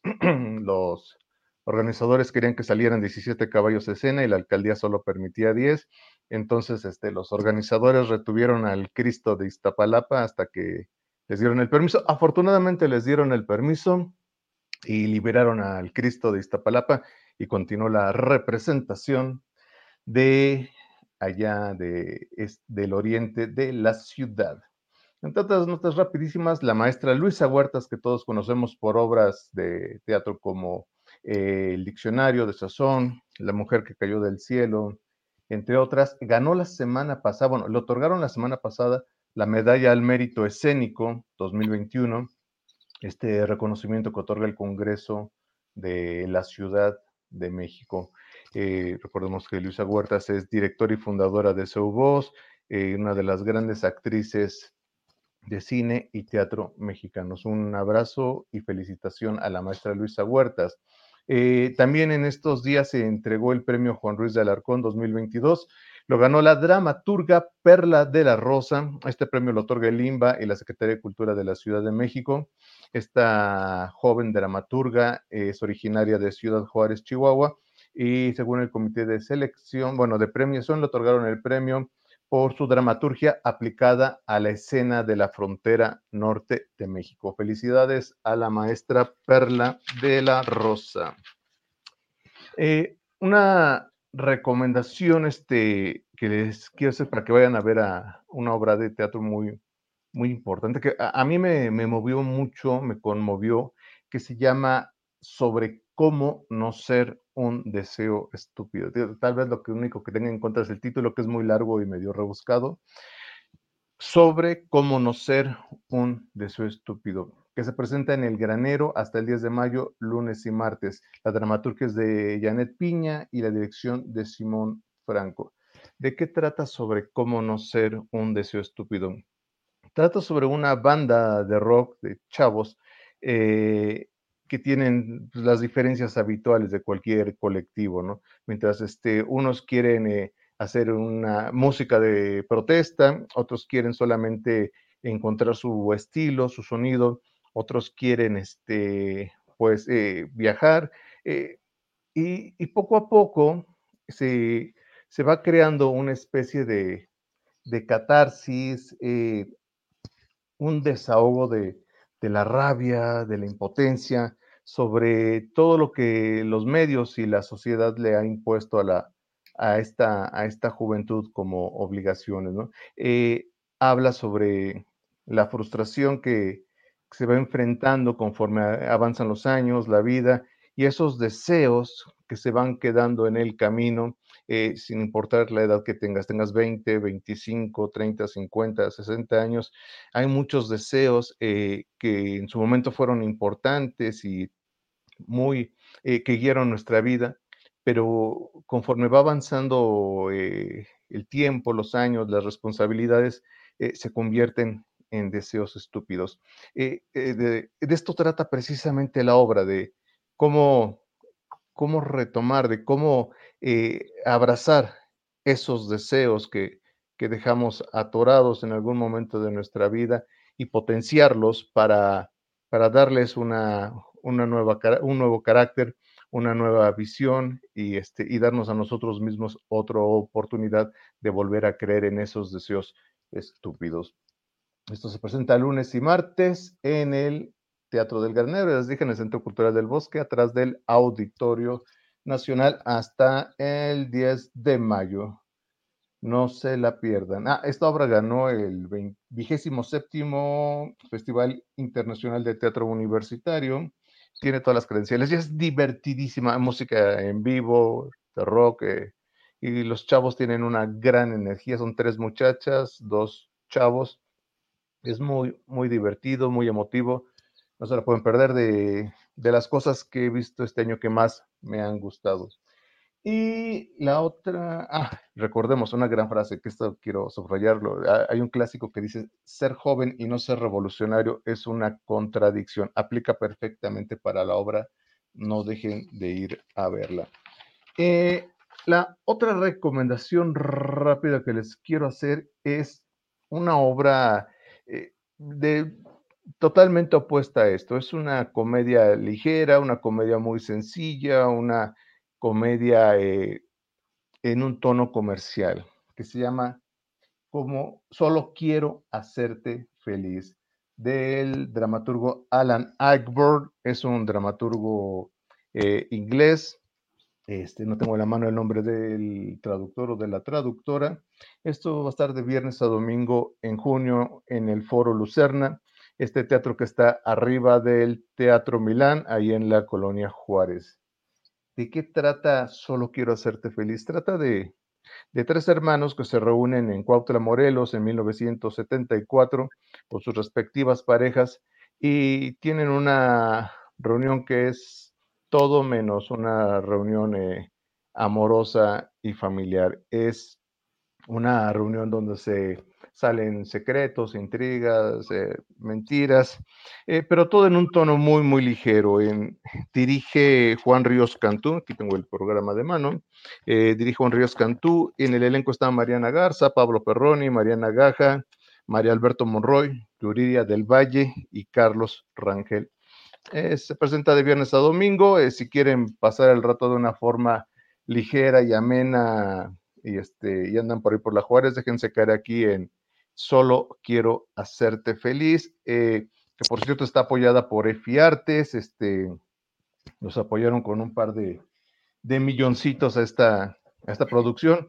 Entonces, este, pues busquen, busquen promociones, busquen la forma de, de acercarse porque este, esta obra está hecha con sus impuestos, amigas, amigos y amigues.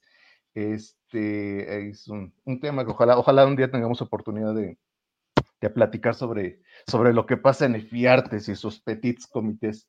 Y pues bueno, eso sería todo, mi querida Adriana. Ojalá que tengan un feliz fin de semana. Síganme en Twitter, arroba soy Javier Nieto, y en Facebook, eh, arroba teatríboros. Les deseo unas excelentes vacaciones y no sé si estás ahí todavía o ya te fuiste de vacaciones a Europa. Hace, calor, fui, fui por un, un, vasito con agua con hielo porque, híjole, aunque no está todavía muy soleado, sí está... Ya viene, ya viene, ya viene la, la, la, la, calor, como dirán las, las tías. Pues Javier, muchísimas gracias. Eh, ya estamos puestos para este fin de semana. Muchas recomendaciones interesantes. A seguirte en redes sociales y nos vemos el próximo viernes, Javier. Claro que sí, hasta luego. Saludos a Julio, felices vacaciones. Bye. Gracias a Javier Nieto y regresamos de volada con Julio para ya cerrar este programa. Para quienes ya tienen puesta su, su silla, su sombrilla en la azotea, Julio, para los que no tuvieron oportunidad de salir y tomar un poquito el sol, eh, recuerden usar mucho bloqueador. Lo insisto mucho por la verdad las cifras que hay tan, tan alarmantes de, de pues, estos índices también de eh, UV y de eh, cáncer en la piel, Julio, que pues es importante protegerse, aunque parece que está nublado, el sol pega fuerte hasta en la ciudad. Qué bueno que lo dices, Adriana, porque efectivamente es engañoso el, la apariencia, pues, de la nebulosidad o de que no está tan duro el sol, pero efectivamente hay que cuidarse mucho. Adriana, pues, ¿quién lo iba a decir? esta semana que parecía que nos la íbamos a llevar relativamente tranquilo porque todo, pues estaban con los días santos y parecía que no iba a haber información muy fuerte. Hemos cerrado a tambor batiente con mucha información interesante, con muchas entrevistas. Híjole, no, no, no para el, el, ímpetu informativo por acá, Adriana. Y el domingo que se espera complicado, Julio, porque por un lado, el secretario de la Comisión de Energía de la Cámara de Diputados, Mauricio Prieto del Partido de la Revolución Democrática, pues dice que hay un rumor ya fuerte de que se va a posponer aún más todavía esta discusión del domingo, pero también por el otro lado, el, senador Damián Cepeda Julio del Partido Acción Nacional, pues está diciendo que si pasara la reforma en la Cámara de Diputados, pues no va a llegar, no va a pasar en el Senado y pues se antoja muy complicado y también preguntaría dónde quedó Dan Augusto, el operador, eh, el que pues, era la carta fuerte del presidente para hacer negociaciones en diferentes ámbitos y pues todo lo que está pasando pues muy intenso, Julio. Sí, fíjate que va a estar, vamos a ver qué es lo que sucede. Están convocando a una manifestación, a una concentración. Quienes apoyan la reforma eléctrica aseguran que no van a bloquear el paso de los... Uh, eh, legisladores, diputados, que se sepa que son adversos a la reforma eléctrica, pero pues muchas cosas pueden suceder. Dicen, Adriana, que en política 24 horas es una eternidad. En 24 horas se pueden hacer, deshacer, cambiar, reacomodar, reasignar, traicionar, reconciliarse. Todo se puede dar en muy poco tiempo. Entonces veremos qué es lo que sucede en una batalla política, legislativa, electrizante. Y pues tendremos información, incluso el propio domingo, aunque sea con la rapidez de, de lo que vaya sucediendo, pues algo iremos informando de lo que suceda. Adriana, pues por mi parte agradecer a la audiencia, agradecerte a ti, a la tripulación astillero, todo el esfuerzo y toda la participación de esta semana. Gracias, Julio. Y vamos a tener el ojo chícharo, como dicen, el ojo bien puesto, la lupa bien puesta, porque además vamos a estar viendo quizá desfiles en los restaurantes de Polanco del este o de la ciudad, del centro de la Ciudad de México, pues de eh, negociaciones o presuntas negociaciones quizá entre algunos legisladores que pues también de pronto es recurrente en estos, en estos álgidos momentos, Julio. Sí, sí, sí. Y recuerda que el lunes tenemos comprometida una entrevista con la secretaria del Medio Ambiente, eh, Luisa María Albores para ver lo que sucedió en San Cristóbal de las Casas, preocupante. Le comento también que hoy eh, dos ambientalistas en Tuxtepec, Oaxaca, se crucificaron, entre comillas, eh, en unos árboles para protestar porque dicen que la Secretaría de Desarrollo Agrícola, Agrario, Territorial y Urbano ha derribado árboles para realizar dos parques lineales. Y entonces, bueno, pues están fotografías y está la denuncia de lo que dicen que es eh, un problema grave porque han tumbado árboles en este lugar de Tuxtepec, el municipio más importante de la región de la cuenca del Papaloapan. Bueno, pues Adriana, a estar, ¿qué dijiste? ¿Ojo chícharo? Ojo chícharo. Oh. Bueno, esa frase, yo, yo conocí esa frase, no sé si me la estoy inventando. Ojo chicharo, estemos ojo chicharo a lo que pase entre hoy, mañana y el domingo sobre el tema de la reforma eléctrica. Por lo pronto, gracias a todos, todas y nos vemos pronto. Gracias, Adriana. Gracias a todos ustedes. Gracias, Julio. Buen fin de semana. Hasta lunes.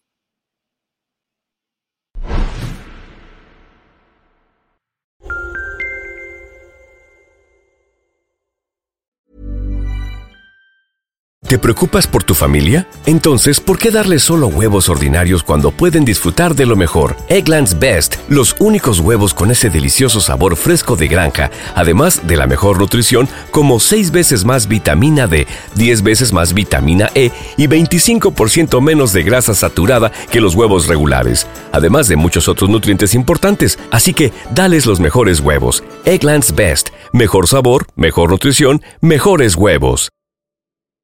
En Sherwin Williams somos tu compa, tu pana, tu socio, pero sobre todo somos tu aliado, con más de 6.000 representantes para atenderte en tu idioma y beneficios para contratistas que encontrarás en aliadopro.com. En Sherwin Williams somos el aliado del PRO. Para que te enteres del próximo noticiero, suscríbete y dale follow en Apple, Spotify, Amazon Music, Google o donde sea que escuches podcast te invitamos a visitar nuestra página julioastillero.com.